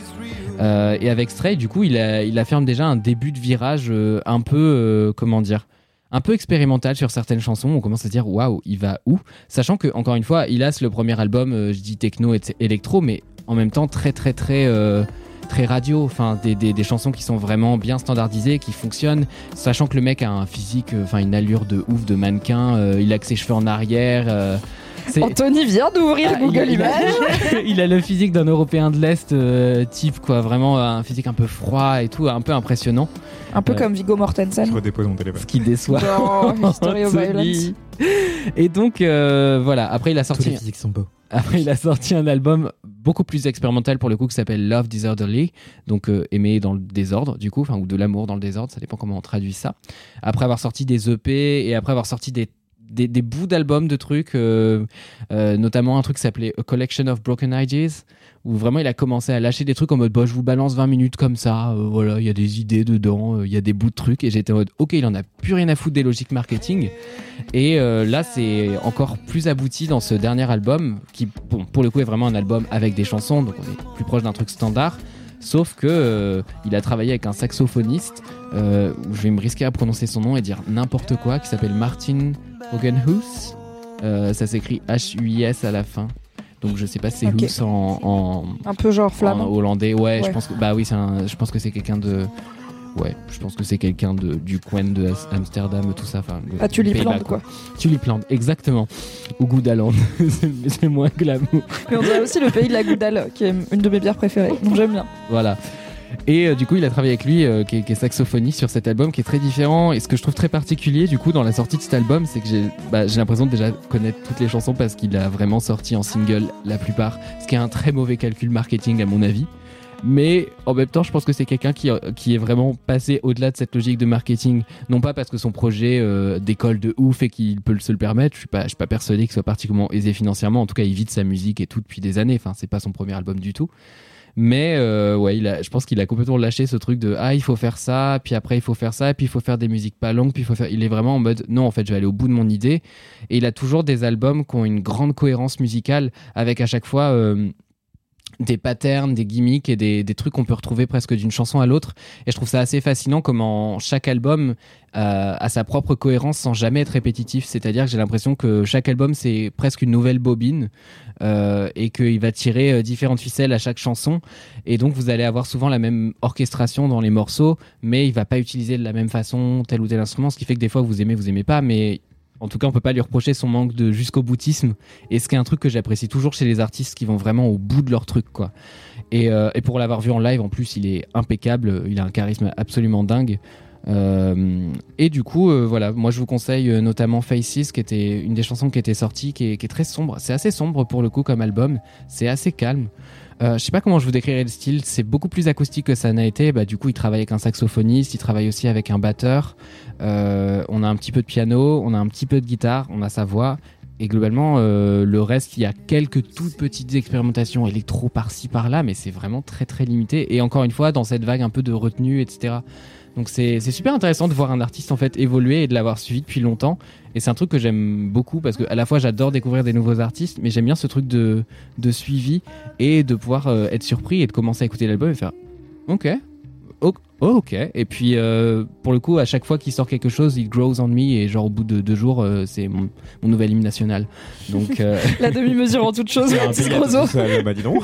oui, je suis un pays, un Mais pays de moi. Il travaille avec des hommes. Euh, non, euh, je sais plus- je sais plus avec qui il a travaillé. Ah, c'est quelqu'un qui a l'air de aussi beaucoup travailler seul. Enfin, je l'ai vu collaborer très peu avec d'autres artistes. Travaille avec The Shoes. Mais c'est vrai que là, maintenant que tu le dis, il travaille peut-être qu'avec. Je, je ne sais pas. Et c'est La marrant, j'ai googlé et en fait il a la même tête qu'Oliver Sim. Genre, je suis choqué. Ah, Oliver Sim qui est euh, Ah, l'ex personne de. The XX, ouais. Le, le mec de Ah, The le XX, groupe, ok. ouais.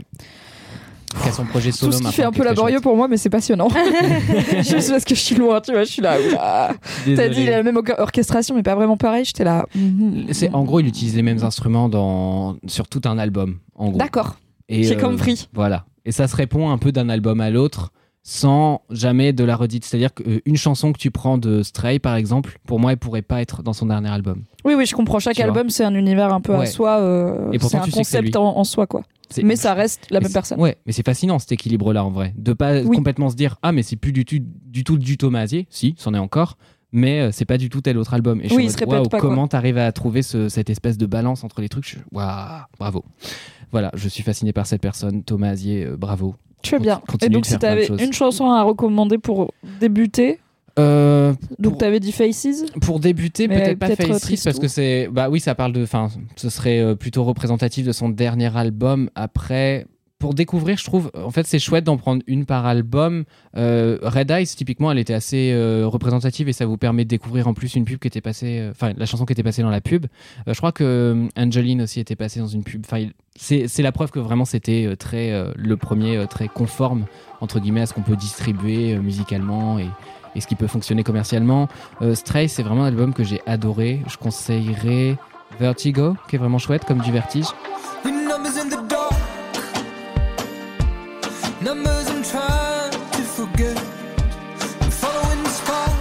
Bon, ça va, ça fait 3-4 Bon, chansons pardon, pour pardon. débuter. Vous Ouais. l'avez.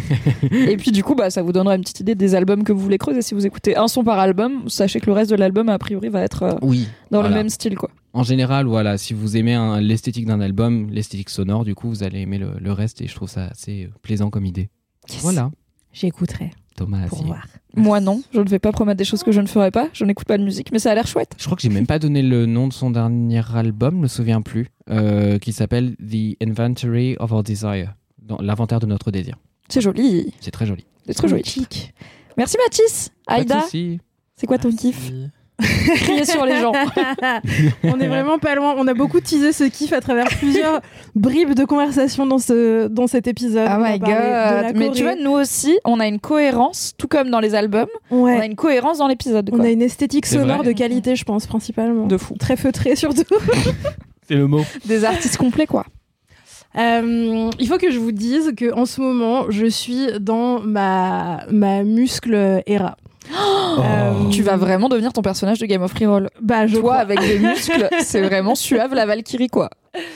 Euh, je suis dans ma, ma musclera parce que euh, parce que le, le sport c'est un peu de l'automédication contre l'anxiété et que en ce moment il m'arrive plein de trucs dans la vie qui sont à la fois très cool et d'autres extrêmement chiants et du coup quand ça fait beaucoup pour une personne et ben on va pousser de la fonte à 7h30 le matin Mais qui es-tu. Incroyable T'as changé, J'allais crier changé. rien à foutre de ta dépression, mais si vous avez pas la rêve, c'est que- La rêve, c'est Thibaut InShape. mais tu vas pousser de la fonte à la salle maintenant. ouais Wow. ouais après euh, mesure mesurément Oui, oui, Genre, mais tu y ça vas. va. Mais euh, ouais, le matin, euh, le matin, ça, ça m'aide à pas me, me lever trop angoissée et tout. C'est très bien. Euh, et par ailleurs, le matin, il y a personne à la salle. Du coup, c'est super. Euh, Il n'y a pas les gens toxiques qui jettent des haltères de 75 kilos par terre en faisant Euh ce qui est quelque chose que j'ai vu Ça a l'air d'être un monde Ils de ça. chaque fois que j'ai essayé d'y aller après 18h et j'étais là. Oui. Ah Ah parce que les gens se défoulent de leur journée. Le matin, t'es pas encore, t'as pas encore trop de Ouais. trucs qui te vénèrent, tu vois. Ah, Le soir, du euh, show-off. Et parce qu'ils sont Oui, pas aussi. chez eux aussi, je pense. c'est de la performance. C'est de la performance. Mmh, parce que exactement. après, t'as tous les autres qui sont là. Waouh, il soulève combien? Je fais du 4 bruit et je suis fort, regardez-moi. Ouais, il deck de ouf. Des, et en des plus, il- bruits d'orgasme gênants là. Ouais, ouais, Enfin, c'est vraiment. Ah T'es en mode. Mais. Ah, enfin, non. Ah. Je regarde, alors ce sera pas mon kiff parce que j'ai honte, mais je regarde une émission de merde sur Netflix qui s'appelle Perfect Match. Bref, c'est un truc Tout de monde dating regarde. Ouais, en vrai, c'est pas si. Ah bah super, j'ai pas à vous en parler. À un moment, il y a un défi combien de pompes tu peux faire pour les mecs avec ta partenaire sur le dos? Il y en a un qui dit je peux en faire 27, à sachant que tous les gars, c'est des méga euh, Oui, montagnes de muscles et toutes de les meufs, c'est environ des écureuils, tu vois. Donc bon, mais quand même, le gars, il fait 27 pompes avec une meuf sur son dos.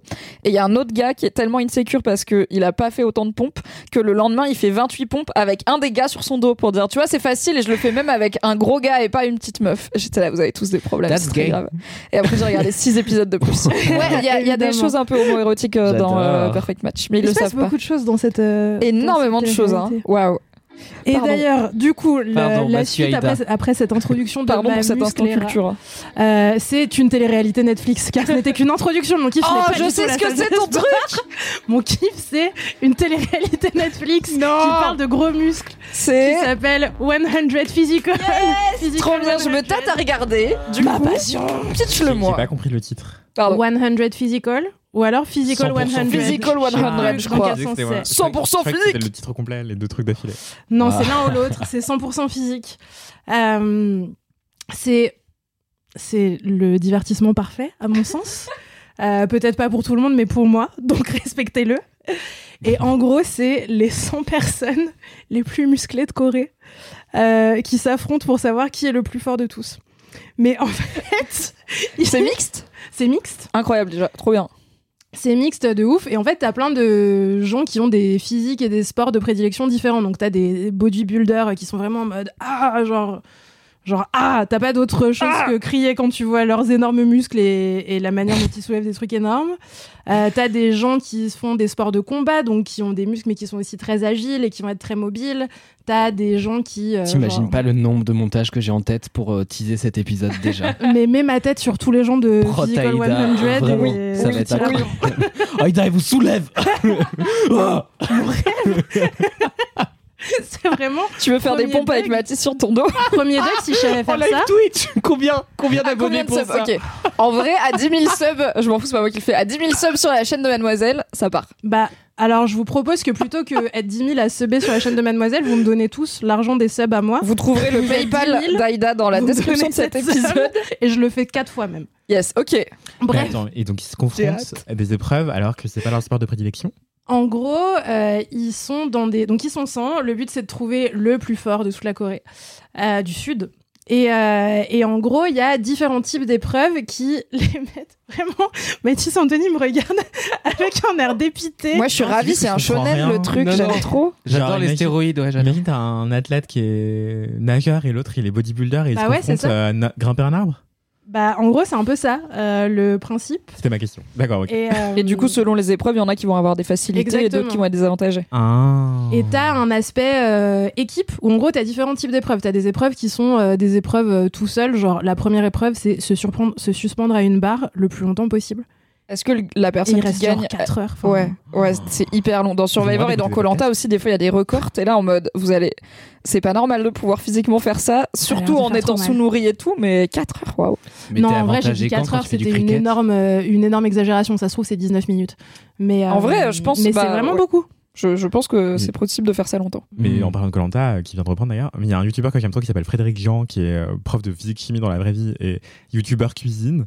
Et en fait, il s'amuse à recréer les épreuves de Colanta, notamment euh, genre tenir sur un poteau. Et en fait, il tient hyper longtemps, tu vois. Et il est pas du tout entraîné pour ça. Donc, euh, BG. Mais ça il a, incroyable. il a aussi pas vécu les, les 40 Oui, jours de. Colanta Ouais, à bouffer vrai. rien du tout et à pas dormir et à te faire Oui. piquer par les puces de sable, quoi. Mm. L'enseignant Et qu'on à, mérite. et à avoir le stress des éliminations, des machins et tout. Ils vont pas bien les gens dans ces jeux à la fin. Oui. Mais ils se surpassent. Et ouais, et donc voilà, là, il y a ces, ces 100 personnes euh, qui. Enfin, t'as un mec qui, dont le métier, c'est d'être euh, genre sauveteur de montagne. Donc en fait, son travail, il c'est de des porter des, gens. Ils portent des montagnes. Il porte des montagnes sur son dos. Il porte des gens qui ont fait des malaises dans les montagnes. Et, il les Et je suis sûre qu'il il travaille avec des chiens. Je fais des balaises partout, moi. Dans l'MK principalement. Est-ce que c'est juste pour te faire euh, récupérer par de beaux hommes euh, bodybuildés Non, je crée des malaises. Ah Principalement. C'est pas faux. Non, je vais très bien. Mais lui, il est pas bodybuildé. Il Sauf a mon une, un doigt. physique de. Physique de Ah, randonneur. jamais y arriver. Un physique de randonneur plus plus. Un physique de, de mec qui fait de l'escalade, tu vois, genre il est Yes. super fort, mais il est Les sec et il peut mousquetons. se hisser. Les mousquetons. Grave. On est que désolé, ton Aïda, c'est un peu t- le chaos ton kiff, mais tu peux pas. Comment dire T'en sortir en, est- en arrivant en disant mon kiff c'est les prots. C'est pas ok. Mais j'ai jamais dit que Mais mon kiff si, c'était les C'est prods. exactement ce que t'as dit Moi j'ai dit je suis dans ma Muscle era. Tout à fait. Et en fait, l'intro, c'était ta muscle era personnelle, mais non, c'est les muscles des autres qu'on veut regarder sur Netflix. Évidemment, par ailleurs, quand ils sont mis en scène de manière shonen agressif. De fou. Car Parce que là, du coup, il y a des... ils se font éliminer. ils se font éliminer au fur et à mesure. Et il y a des épreuves, notamment des épreuves en équipe et tout, où à un moment, ils doivent pousser un bateau de 2 tonnes. Ils sont genre neuf. Pourquoi Et Mais là, pour savoir genre qui est le plus fort. le gars qui est genre champion de foot et qui est là, ah bon, comment je pousse le bateau Bah, Il va tomber Après, par terre et faire semblant d'avoir mal. quoi. Il le pousse avec son pied. Oh, Bah, c'est un fouteux quoi. not all foot. Laissez les fouteux. Euh, et, euh, et bref, donc voilà, c'est euh, c'est mixte. Donc en plus, c'est trop bien. Il y a plein de meufs qui font plein de sports différents, notamment Hmm. euh, des lutteuses qui sont archi fortes. Et en fait, tout est mixte. Donc t'as aussi des moments où euh, t'as des gens. Bref, il y a une épreuve, c'est un peu de la bagarre, tu vois, genre de la lutte. Ok. Euh, Il y a- ils sont huilés Et- ou ils sont pas huilés, les gens bah, ils sont pas huilés, mais il y a de la boue. Ok. C'est pas un porno en fait. Ça va, ils savent très bien ce qu'ils font Netflix. J'ai vu les visuels de cette série et ils savent ce qu'ils font. C'est pas genre sexy. Tu vas nous faire Bandacast. C'est C'est un podcast, je peux montrer mes seins, je m'en fous. D'ailleurs, vous ne savez pas, mais depuis le début, Bibi fait ce podcast à poil finalement. Oui, en protestation contre le patriarcat sur Internet. Jamais plus je m'habille. Est-ce qu'il y a un aspect stratégie euh, sociale ou est-ce que c'est vraiment juste tu rates l'épreuve, t'es éliminé, tu réussis l'épreuve euh En gros, j'aime bien la strat, tu vois, j'aime bien les naninana. Bah, en fait, t'as des épreuves euh, où c'est purement, en général, c'est de l'endurance et en vrai, c'est vraiment de la résistance à la douleur parce que rien de ce qu'ils font n'a de sens physiquement. Genre, il y a personne qui est assez fort pour le faire en se disant tranquille, je vais tenir euh, au bout d'une corde un truc très lourd en tirant avec mon poids et tout pendant 4 heures et ça va très bien se passer. Tout le monde a trop mal, ils ont vraiment envie de chialer, ils font des malaises. je crois qu'à un moment, il y a un mec qui vomit. Ça arrive, les burpees, on connaît. Mais c'est un cours de sport des 4e D pour avoir la moyenne, ça. Pendant qu'ils font des épreuves qui durent aussi longtemps, il y a une voix off qui raconte ce qu'il pense ou il y a Bah non, toi tu le vois en accéléré, tu vois. Et juste, euh, ouais, il y a une voix off qui Le raconte ce montage. qu'ils pensent. Il y a des montages où eux, ils se décrivent en train de faire. Euh, Il y a aussi ce truc de certaines téléréalités dans lequel tu revois trois fois le même moment, mais Yes. d'un angle différent. Ah, ah, ah, trop bien. Dans Colanta, il y a Euh. deux ans, il y a une meuf, euh, ils avaient une épreuve où il fallait marcher sur une poutre comme en gym, mais dans l'eau. Et du coup, la poutre, elle était un peu mouillée. Et il y a une meuf, elle a ripé et elle s'est éclatée sur la poutre à l'entrejambe. Genre Envie vraiment, je pense, quand même une forme de castration. Et la caméra, elle était sur la poutre. Donc en plus, quand elle atterrit, la caméra, elle tremble. Donc t'as vraiment l'impression d'un impact de fou. Et Miskin, la go, elle s'est fait éliminer jour 1. Et dans tout le générique, dans tout le générique de tous les épisodes de cette saison, tu la voyais s'éclater la chatte sur la poutre. Ah. Encore et encore et encore. C'est le titre de cet épisode. S'éclater la chatte sur la poutre. J'ai beaucoup d'empathie pour cette personne. Ah, j'ai mal rien que d'y penser. Ça ferait un bon article. Qu'est-elle devenue Qui est devenue sa chatte, putain Est-ce que ton clitoris va mieux, Bah, pas, frère mère, pas mère de famille, j'imagine. J'ai mal. Oui. Donc, euh, il y a un aspect stratégique parce qu'ils constituent des équipes. Et du coup, euh, t'as un truc où Hmm. ils choisissent qui vont mettre dans leurs équipes. Et tu ah, vois, mais comme en cours de sport, genre, il y a des gens choisis en dernier. Ah. Mais t'as genre tous les culturistes qui se mettent ensemble. Et du coup, euh, ils sont en Ah. mode, nous, on est tous très carrés. Et ils se portent très sur leur dos, ils font des pompes. J'espère Ouais. qu'il n'y a pas de stratégie, hein, parce que putain, leur team est père. Genre, Il y a pas de Bah, c'est pas, c'est pas les meilleurs. Et genre, t'as aussi des trucs où, comme ils se connaissent tous, parce qu'ils viennent tous du sport, même si c'est que des sports différents, t'as un moment, t'as genre un sensei et, euh, de lutte et son élève. Et en gros, lui, il fait de la stratégie. Il est en mode, ah, je vais défier euh, cette meuf parce qu'elle est moins forte que moi. Mhm. Et bon, après, c'est des spoilers alert, mais est-ce que vraiment il y a un gros enjeu là-dessus À la fin, la meuf, elle gagne et du coup, tout le monde est là. bah Yes. Bref, il se passe plein de trucs qui sont super. Euh, C'était un kiff chaotique, du coup, je l'ai très mal raconté, mais en non, gros, c'est notre faute, c'est notre faute. c'est vraiment hyper impressionnant. Moi, je suis très. euh, Enfin, on peut très facilement m'acheter en me disant Regarde, je sais faire un salto. Les gens qui savent faire des trucs physiques. Est-ce que t'as vu la vidéo de Aaron Taylor Johnson qui fait un salto sans élan Non. C'est alors c'est l'acteur de Kick-Ass. À la Ouais. base, il est connu pour ça. Il est devenu extrêmement sexy, Oui. notamment récemment Oui, dans Bullet oui. Train, Oui. où on a vu qu'il a bien grandi. Zane, là. Et il y a euh, Vanity Fair qui a fait un portrait de lui et de plein d'autres acteurs qui percent. Maintenant, il est blond, en plus avec les cheveux un peu longs en arrière. Il s'est éteint en blond. Enfin, il est très très sexy, habillé. il a un genre de baggy et un Marcel noir, tu vois, un peu moulant. Et c'est une minute de Aaron Taylor Johnson qui explique comment faire un salto arrière sans élan. Et à la fin, il le fait. J'étais là, je suis enceinte. je suis immédiatement en cloque. C'est très dur. Je comprends, je comprends. Je pense que toi aussi t'as été Je enceinte. suis enceinte. Eh bien, ce qui m'intéresse le plus dans cette vidéo, c'est le salto. Bah écoute, je le vais aller salto est voir. impressionnant et, et performant. Salto sexuel. Sexy salto. Je suis salto Il y a des sapios, il y a des saltos. En face de moi, il y a les deux sapiosexuels qui parlent de Roland Barthes et moi, je suis là en salto. C'est hot. Il a des muscles et tout. T'es en de la prote Ouais, prends-toi. Mais c'est même pas un truc de muscle, c'est un truc de. Je suis fascinée de me dire que Oui, moi, quand je marche 4 minutes, je tombe. Et il y a des gens qui savent faire des choses euh, incroyables. Oui, tu oui, vois, non, ils c'est hyper savent impressionnant, sauter de la hauteur de leur propre taille. euh, Tu regardes Ninja Warrior et tout? Pas trop.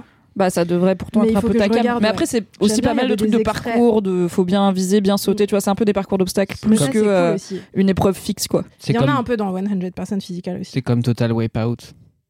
Je connais pas Total C'est Wipeout. pas cette référence. Non, peut-être parce Ah, que je suis trop jeune. C'était vraiment une émission qui a tenté de reproduire Interville, mais sans Mont-de-Marsan. Grossière erreur de casting. Sans vachette? Bah ouais.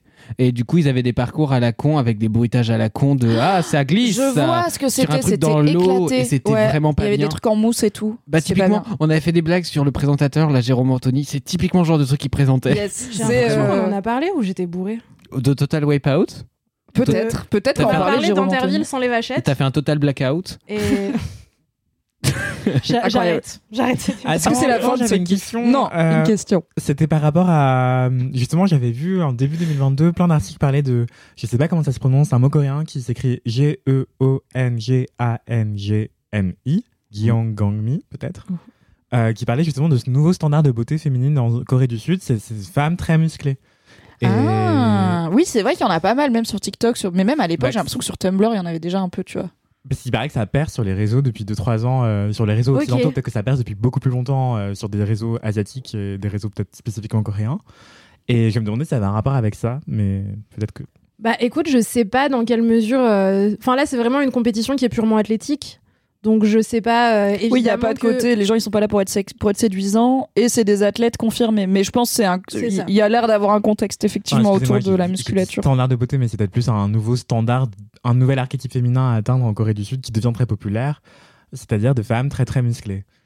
Et je trouve ça Euh, hyper intéressant à observer. Quoi. Ouais, bah honnêtement, je sais pas du tout. euh, moi, les choses que je connais de la, de la culture coréenne du Sud, c'est vraiment pas des, des choses assez pointues pour être exhaustive là-dessus. Donc euh, j'ai envie de te dire, franchement, je sais pas. ça, ça Si m'étonnerait vous avez pas. des bails, si vous y connaissez Ouais. un petit peu, dites-le nous en DM. Après, euh, ce serait, ce serait surprenant, mais c'est très possible que ça, enfin, ça m'étonnerait que ça devienne le standard de beauté mainstream euh, dominant, tu vois. Non, non, bien sûr. Ça peut être euh, une des choses qui effectivement euh, est devenue, euh, Un archétype. par- c'est ça, un archétype parmi d'autres, Voilà. mais qui arrive aussi dans le monde occidental. Tu vois, Megan Thee Stallion, il y a 10 ans, elle était pas aussi sexy que ce qu'elle est considérée aujourd'hui, je pense. C'est vrai. C'est vrai, c'est vrai. Mais, euh, mais bref, euh, en tout cas, voilà, il y a, il y a plein de choses que j'aurais aimé vous dire sur ce kiff, mais il faut que j'arrête de parler. Il y a des gens qui portent des rochers pendant très longtemps. Les rochers font Oh, 200 kilos aussi. hyper Sisyphe et tout. Euh, ouais, les dernières épreuves, c'est que des épreuves qui ont des noms de mythes euh, grecs qui sont liés à des trucs de torture et du coup, c'est vraiment, c'est vraiment très impressionnant à voir. Euh, et il y a en vrai, alors, moi, je suis là pour le spectacle, je veux voir des gens porter des trucs lourds et faire des trucs impressionnants, mais euh, c'est aussi hyper touchant de plein de manières différentes. Euh, il y a quand même un truc relativement universel dans la manière dont on pense la compétition et la compétition sportive, et du coup, bah, voir des gens même avec une culture différente et des expressions euh, culturelles différentes de leur compétitivité, de ce qu'ils sont, de comment ils vivent, notamment bah, leur souffrance ou leur esprit de compète dans le truc. T'as quand même un truc trop fort de voir des gens qui sont adversaires en train de faire un truc où ils se surpassent physiquement et où en même temps ils s'encouragent vachement les uns les autres là-dedans. Oh. Il y a les valeurs un peu du sport quand même, quoi. Ouais, t'as des valeurs de sport de ouf, tout le monde est hyper fair play, les gens s'encouragent de ouf, t'as des, des relations trop belles qui se nouent aussi en regardant ça.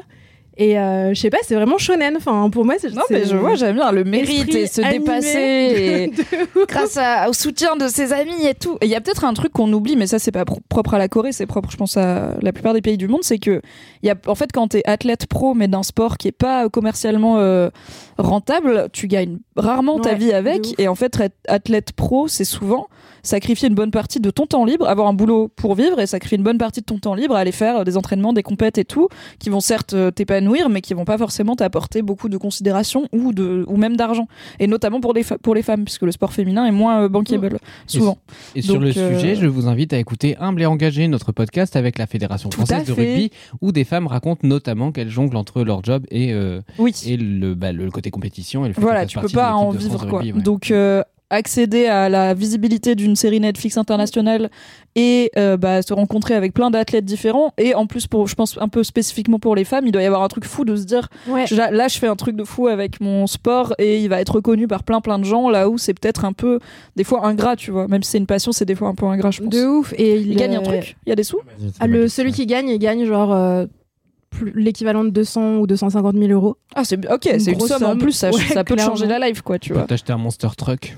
Tu peux t'acheter des truc. et des blancs de poulet pour toute la vie. Ah. J'aime bien le blanc de poulet, laisse Vous manquez grave des go muscu, mais respectez-nous. Ah, J'avoue. Depuis Pardon je suis la team qui va à la salle. Non mais ça y est, t'as Ah, grave changé. Hein. Bref.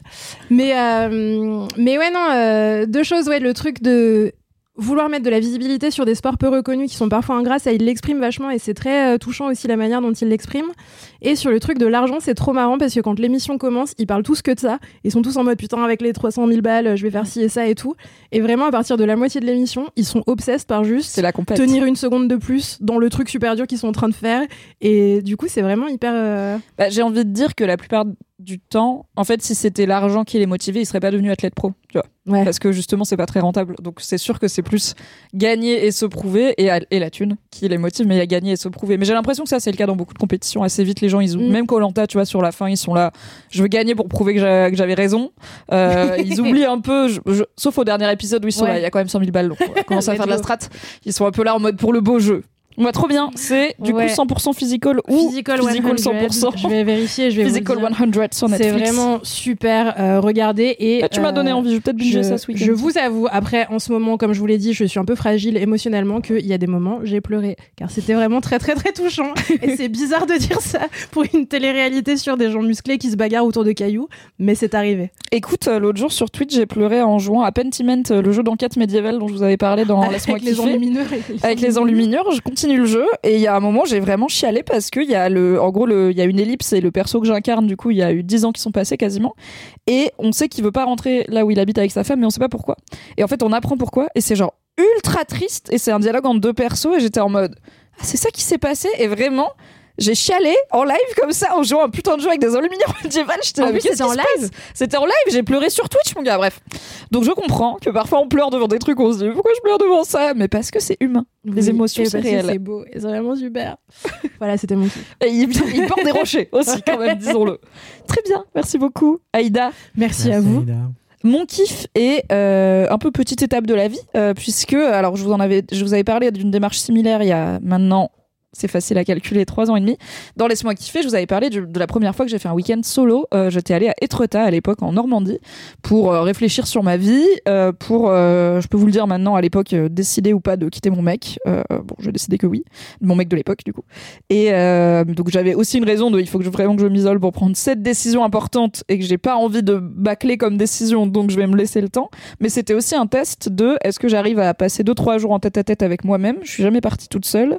Est-ce que à faire des trucs parce que comme bah historiquement voilà, je suis plutôt anxiété sociale, j'aime pas les trucs que j'ai jamais fait. Donc est-ce que je vais passer trois jours enfermée à l'hôtel ou est-ce que je vais quand même réussir à faire des trucs de touriste un peu mais toute seule? Et est-ce que je vais réussir à passer du temps aussi à réfléchir et à faire des trucs pour moi ou est-ce que je vais juste m'occuper entre guillemets genre faire des trucs de touriste écouter des podcasts machin juste pour remplir mes journées jusqu'à euh, aller me coucher? C'était un peu les différents challenges Et à tact. Par tout ce que tu dis. Le, le cerveau qui va très vite, on Ouais. connaît, et euh, malheureusement parfois il faut le laisser euh, aller très vite et pas essayer de l'occuper pour euh, arriver à comprendre des trucs, mais c'est pas toujours le plus spontané, on va dire. Parfois il faut se faire un peu violence. Bref, j'avais été à Etretat et c'était cool. Et là, euh, je vais vous raconter ma vie. Voilà, il y a euh, deux semaines, j'ai été trois jours à Lorient, en Bretagne. C'est pour ça que je n'étais, je pense qu'il y a un épisode de LMK que j'avais que j'ai raté quand même. Et euh, c'était un peu la même idée. Alors j'ai pas décidé de quitter mon mec, c'était pas l'idée, mais c'était. euh, alors il y a plusieurs choses. Déjà, pour la première fois de ma vie, ça fait un an que j'habite en couple. Je n'ai jamais habité en couple avant, et c'était, euh, j'en ai parlé dans Laisse-moi kiffer il y a Oui, longtemps. l'emménagement. avec oui. Mélanie Wanga, pour vous dire sa date, c'était son premier Laisse-moi kiffer, je crois, qui, où en gros j'avais parlé du fait que j'avais peur d'emménager en couple, en partie parce que j'ai beaucoup besoin de solitude et de me retrouver en tête à tête avec moi-même, et que j'avais peur de pas avoir assez de solitude et de pour moi en habitant à deux. Euh, ce à quoi Mélanie m'avait répondu très justement T'as qu'à dire à ton mec de te barrer quand t'as envie d'être toute seule. J'étais là, c'est vrai que je peux lui dire Est-ce que tu pourrais aller passer euh, un week-end chez un pote ou aller chez ta mère pour que j'ai un peu de temps pour moi? Et tout comme moi, je, parce que je disais, moi en fait, j'ai tendance à aller faire des soirées pyjama chez des copines, euh, partir 4-5 jours chez mes parents, donc je sais que mon mec il aura du temps pour lui. Moi j'ai l'impression qu'il est moins en vadrouille, donc j'avais et que bah, souvent, surtout, il reste moins à dormir quand il sort, il rentre, même s'il rentre à 2 du mat, il rentre. Donc j'avais un peu ce truc de euh, je vais peut-être devoir lui demander activement de me laisser un peu de temps. Et là, à l'inverse, j'ai du temps. Donc. euh, en premier lieu parce que bah, ça fait un petit moment que j'ai pas été toute seule plus de ouais 24 48 heures puisque du coup quand je suis pas chez moi généralement je suis chez mes parents euh, chez des amis etc donc je suis pas je suis pas toute seule. Et euh, et euh, bah aussi pour me reposer puisque euh, on a le droit de prendre des week-ends et des vacances même quand on est Grave. indépendant et indépendante. Euh, un peu comme toi Aïda j'ai plein d'émotions et de choses comme ça en ce moment donc euh, c'était aussi genre faire une pause. Et puis je découvre ce truc du cerveau d'indé qui est tout le temps en mode boulot et où du coup euh, genre même quand je chill devant Perfect Match il y a un moment où je vais prendre mon téléphone et me dire ah, il faut que j'envoie un mail à mon agent et tout et du coup il y a quand même une tâche de fond donc là l'enjeu était on va à un endroit qu'on aime bien. Donc, je suis retournée à Lorient en Bretagne, euh, une ville que j'avais déjà bien aimée quand j'y avais été il y a quelques années. D'ailleurs, merci. euh, je pense qu'il y a des LM Crado et LM Cœur qui font partie des gens qui m'ont envoyé plein de bonnes adresses à Lorient. Bon, je suis partie trois jours, donc concrètement, j'ai visité deux trucs. Hein, Calmez-vous, je vais pas faire euh, 18 trucs en trois jours, mais du coup, ça m'a donné de bons endroits où boire des coups et manger. Et tout le monde m'a conseillé la même taverne, évidemment. Donc, merci, car effectivement. Alors, vous cherchez Taverne Lorient, vous allez tomber dessus parce que je vais pas essayer de faire un nom en breton et je vais pas offenser plus que je l'ai déjà fait dans ma carrière, les Bretons, euh, qui m'ont si bien accueilli en prononçant le nom. Car je peut-être aller un petit peu. On les a déjà cagiolés au début de l'épisode en recommandant le beurre salé. C'est vrai. Et notamment au cristaux de sel de Noirmoutier, qui est en Normandie ou en Bretagne? Je crois que c'est en Normandie. c'est chez nous. Ah, c'est chez en Normandie. On est chez nous. Sorry les Bretons. Noirmoutier, c'est pas genre à côté de Poitiers, ça? Je en me souviens d'une Guérande. brique de lait où il y avait un. C'est dessin là la Guérande. Excusez-moi, je suis nulle en géographie. C'est pas grave. J'étais en Bretagne. Personne, personne ne veut Noirmoutier, hein, globalement, euh, on vous le donne. hein. Ah, il y a quelqu'un Oui, qui m'a envoyé un. Si c'est pas chez nous, vraiment, les Bretons, prenez-le. hein. Il y a une LM Cœur qui m'a envoyé un DM pour me dire qu'elle était contente parce que dans un épisode j'ai dit euh, Hi Brive-la-Gaillarde et elle était là, c'est cool parce que personne sait que ça existe Brive-la-Gaillarde. Ah, si, quand même. Donc Hi Brive-la-Gaillarde, bien sûr on sait que vous êtes là. C'est en Donc, bref. Vendée, Noirmoutier. Choqué. Ah, Ah, c'est en raison. Vendée donc c'est presque un peu la Bretagne mais pas vraiment, désolé les Bretons. Ok. Euh, moi j'étais à Lorient. Alors là où j'ai merdé, c'est que moi j'adore les vagues dans la vie. Donc je me suis dit je vais pas aller en Normandie qui est plus la mer, je vais aller à la Bretagne qui est plus l'océan. Sauf que Lorient en fait j'avais pas regardé la carte et je suis nulle en géographie. C'est un peu dans un bras de machin où en gros du coup c'est le calme plat. j'ai été voir la plage, j'étais là. C'est quoi cette merde Pire que la Méditerranée le truc, mais c'est pas grave. Euh, c'était quand même très cool. Et euh, le challenge, c'était ne pas culpabiliser et faire ce que je veux, c'est-à-dire si j'ai envie de visiter, je le fais. Si j'ai envie de rester au Airbnb et de manger des chips pendant trois jours, je le fais aussi. Et tant pis si j'ai payé 300 balles pour aller passer trois jours à Lorient et faire que ça, parce que le but c'est payer 300 balles pour trois jours à Lorient pour faire ce que je veux. Donc si c'est si je fais ce que je veux, normalement l'objectif est déjà atteint. C'était un peu dur parfois pour mon cerveau de se rappeler ça, mais je lui ai dit euh, régulièrement. Euh, et c'était euh, voilà être indulgente avec moi-même et ne pas travailler, bien sûr. Et je pense que j'ai réussi, puisque j'ai à la fois visité des trucs. Alors voilà, si vous êtes curieux et curieux, je vous recommande cette fameuse taverne à Lorient, euh, qui est euh, très jolie et qui a une très belle déco. On peut boire et manger plein de bières différentes et de la bouffe euh, traditionnelle euh, bretonne. Notamment, j'ai découvert le pot-au-feu breton, euh, qui est à base de sarrasin, donc de blé noir, avec euh, les ingrédients Ah, classiques tu du pot-au-feu. De quoi Tu me kink là, tu Écoutez, moi j'adore le pot-au-feu, j'adore découvrir des variations du pot-au-feu. J'ai bien évidemment mangé des poissons divers et variés parce que quand on est à côté de l'océan, c'est quand même dommage de pas en profiter. Et, euh, et j'ai bu des bières. Donc la taverne super. J'ai visité, il y a une base euh, de sous-marins euh, de l'armée à Lorient parce qu'il y avait Oui. euh, Seconde Guerre mondiale, blablabla, plein de voilà, la marine quoi. Et il y a un sous-marin qu'on peut visiter euh, Ah, trop en bien. mode full euh, le chant du loup là, le Comme film. euh. Oui. film avec François Civil. Oui. Oui, pas Pierre Néné. Et euh, c'est assez cool parce que la- l'audio guide euh, du sous-marin, en fait, c'est un mec qui a vraiment bossé dans ce sous-marin, qui a vraiment vécu et qui du coup te guide. euh, En gros, l'audio guide il détecte tout est et il te dit, il te raconte vraiment des anecdotes, genre bah là c'est là où on faisait les soirées et à un moment du coup euh, j'ai un collègue qui a fait ci et ça, c'est vraiment euh, immersif, Nice. c'est chouette. Et euh, donc j'ai visité le sous-marin, j'ai visité la taverne beaucoup et j'ai été sur l'île de Groix qui est une île euh, accessible en 45 minutes de bateau depuis l'Orient. Ça, c'est un truc que j'adore. En fait, moi, j'ai vraiment grandi euh, loin de la mer. Euh, dans la Drôme, on n'a pas de côte accessible facilement. Donc, j'ai jamais connu la vie des gens qui habitent pour qui aller à la mer, c'est genre un truc quotidien. Et toutes ces petites spécificités, genre prendre un bateau qui coûte le prix d'un bus globalement pour aller sur une île en 45 minutes, me balader et revenir dans la même journée, tout comme j'irais en métro à Paris, quoi. Et du coup, au moment où je suis partie du resto, j'ai dit ah, désolé, je vais vous prendre la note un peu vite parce que euh, j'ai, je, je vais, aller- j'ai le bateau pour l'île de Groix de 13h45 et le mec il m'a dit bonne traversée. J'étais assez débarre de pouvoir dire bonne Ah. traversée, tu vois. Je suis un peu voilà, euh, j'aime bien romancer un petit peu les choses. Désolé, il y a un bateau à prendre. Non mais moi j'étais trop fière de dire ça, mais pour eux c'est genre bah oui c'est normal, tu vois. Mais comme en arrivant euh, dans les grandes villes la première fois, j'étais là, je vais prendre le métro, attention, le métropolitain. Excuse-nous, Jules Verne. Ah, de fou. je suis un peu art nouveau et tout. Donc j'ai été à l'île de Groix, euh, qui est une très jolie île, alors qui euh, un truc que j'avais pas trop prévu parce que je suis pas trop habituée à passer des vacances euh, d'été en France, c'est que euh, il y a le- toute l'idée de bien sûr de commerce saisonnier et du coup cette île qui était très très bien équipée etc sur les dépliants. En fait en février mon gars sur l'île de Bah Groix ouais, tout est fermé rien. quoi. La conserverie de sardines traditionnelle elle est fermée. Les petits bars sympas ils sont fermés. T'as un hôtel un truc de location de vélo qui est ouvert et c'est à peu près tout. Et la poste maybe. Parce qu'il y a quelques enfin il y a quand même des gens qui y habitent à plein temps mais pas beaucoup. Et c'est aussi malheureusement symptomatique d'un problème qu'il y a euh, sur tout le littoral et dans plein de coins de France et d'ailleurs qui est euh, que c'est des touristes euh, enfin en tout cas des gens qui possèdent les maisons euh, pour un usage euh, saisonnier pour les vacances et Mhm. qui du coup bah c'est des villes fantômes Mhm. le reste euh, le reste du temps quoi donc j'ai vu notamment bah à Groix des des tags à ce sujet pour dire arrêtez de vendre enfin les locaux peuvent plus habiter ici euh, je sais plus ça ah ils s'appellent les Groisillons les habitants de Croix de Groix comme une des croix un croisillon Je vous Groix crois. des Groisillons c'était trop mignon Je crois ce que tu dis. je vous crois. Et donc je suis arrivée sur l'île de Groix, j'ai vécu ma best euh, vie. En fait, c'est marrant, j'ai ma copine Fanny qui a fait sa première rando de 2-3 jours toute seule aussi, donc vraiment en mode euh, avec une, Une étape rando, à c'est un truc de ouf. Bon, avec une étape à l'hôtel, genre elle a pas, elle avait prévu une étape, euh, elle a pas dormi à la Belle En Étoile, mais elle a quand même fait un bon. Pas mal de dizaines de kilomètres. Et elle m'avait dit, en fait, je pensais que soit je m'ennuierais parce que j'ai décidé de pas écouter de musique et de podcast, soit je cogiterais de fou. Et elle m'a dit, en fait, j'ai commencé à marcher et j'ai pensé à rien pendant deux jours. Le rêve. Comme toi devant ton mur, tu Ouais, vois. ma Genre le passion. encéphalogramme plat, head empty, et t'es là. C'était super. Donc je pense que c'est un truc un peu méditatif où tu mets ton cerveau sur une fréquence et ça vibe. Et j'ai fait ça sur l'île de Groix. Je marchais trois heures d'un bout à l'autre de l'île, c'est pas très grand. Et euh, pour aller voir la, la pointe avec le phare, et il y avait un tombeau viking et tout. Et j'ai vraiment, genre, j'ai enlevé mon podcast et il y avait personne parce que l'île de Groix en février, voilà. Et j'ai dû croiser trois êtres vivants, humains, après des animaux un peu cool. Et j'ai vraiment pas réfléchi quasiment pendant euh, trois heures. C'était super. Quand je suis arrivée à la pointe, je me suis rendu compte que j'avais reçu les photos de mon shooting nu que j'ai donc pu découvrir en face de l'océan et au pied d'un phare, ce qui était pas mal. Il y avait des vagues ou pas une fois que t'étais sur l'île? Vite fait, mais pas tant. On est quand même toujours dans cette genre de, je sais pas comment ça s'appelle, mais de baie où il n'y a pas énormément de, de courant et de marée.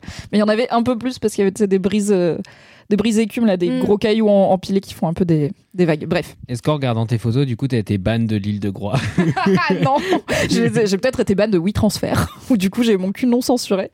Mais, euh, mais c'était un, un beau contexte pour découvrir ça. Et voilà, donc euh, bah, mon kiff c'est d'avoir fait trois jours à Lorient. J'ai réussi à ne pas culpabiliser, genre bah euh, en fait je marchais quand même pas mal la journée.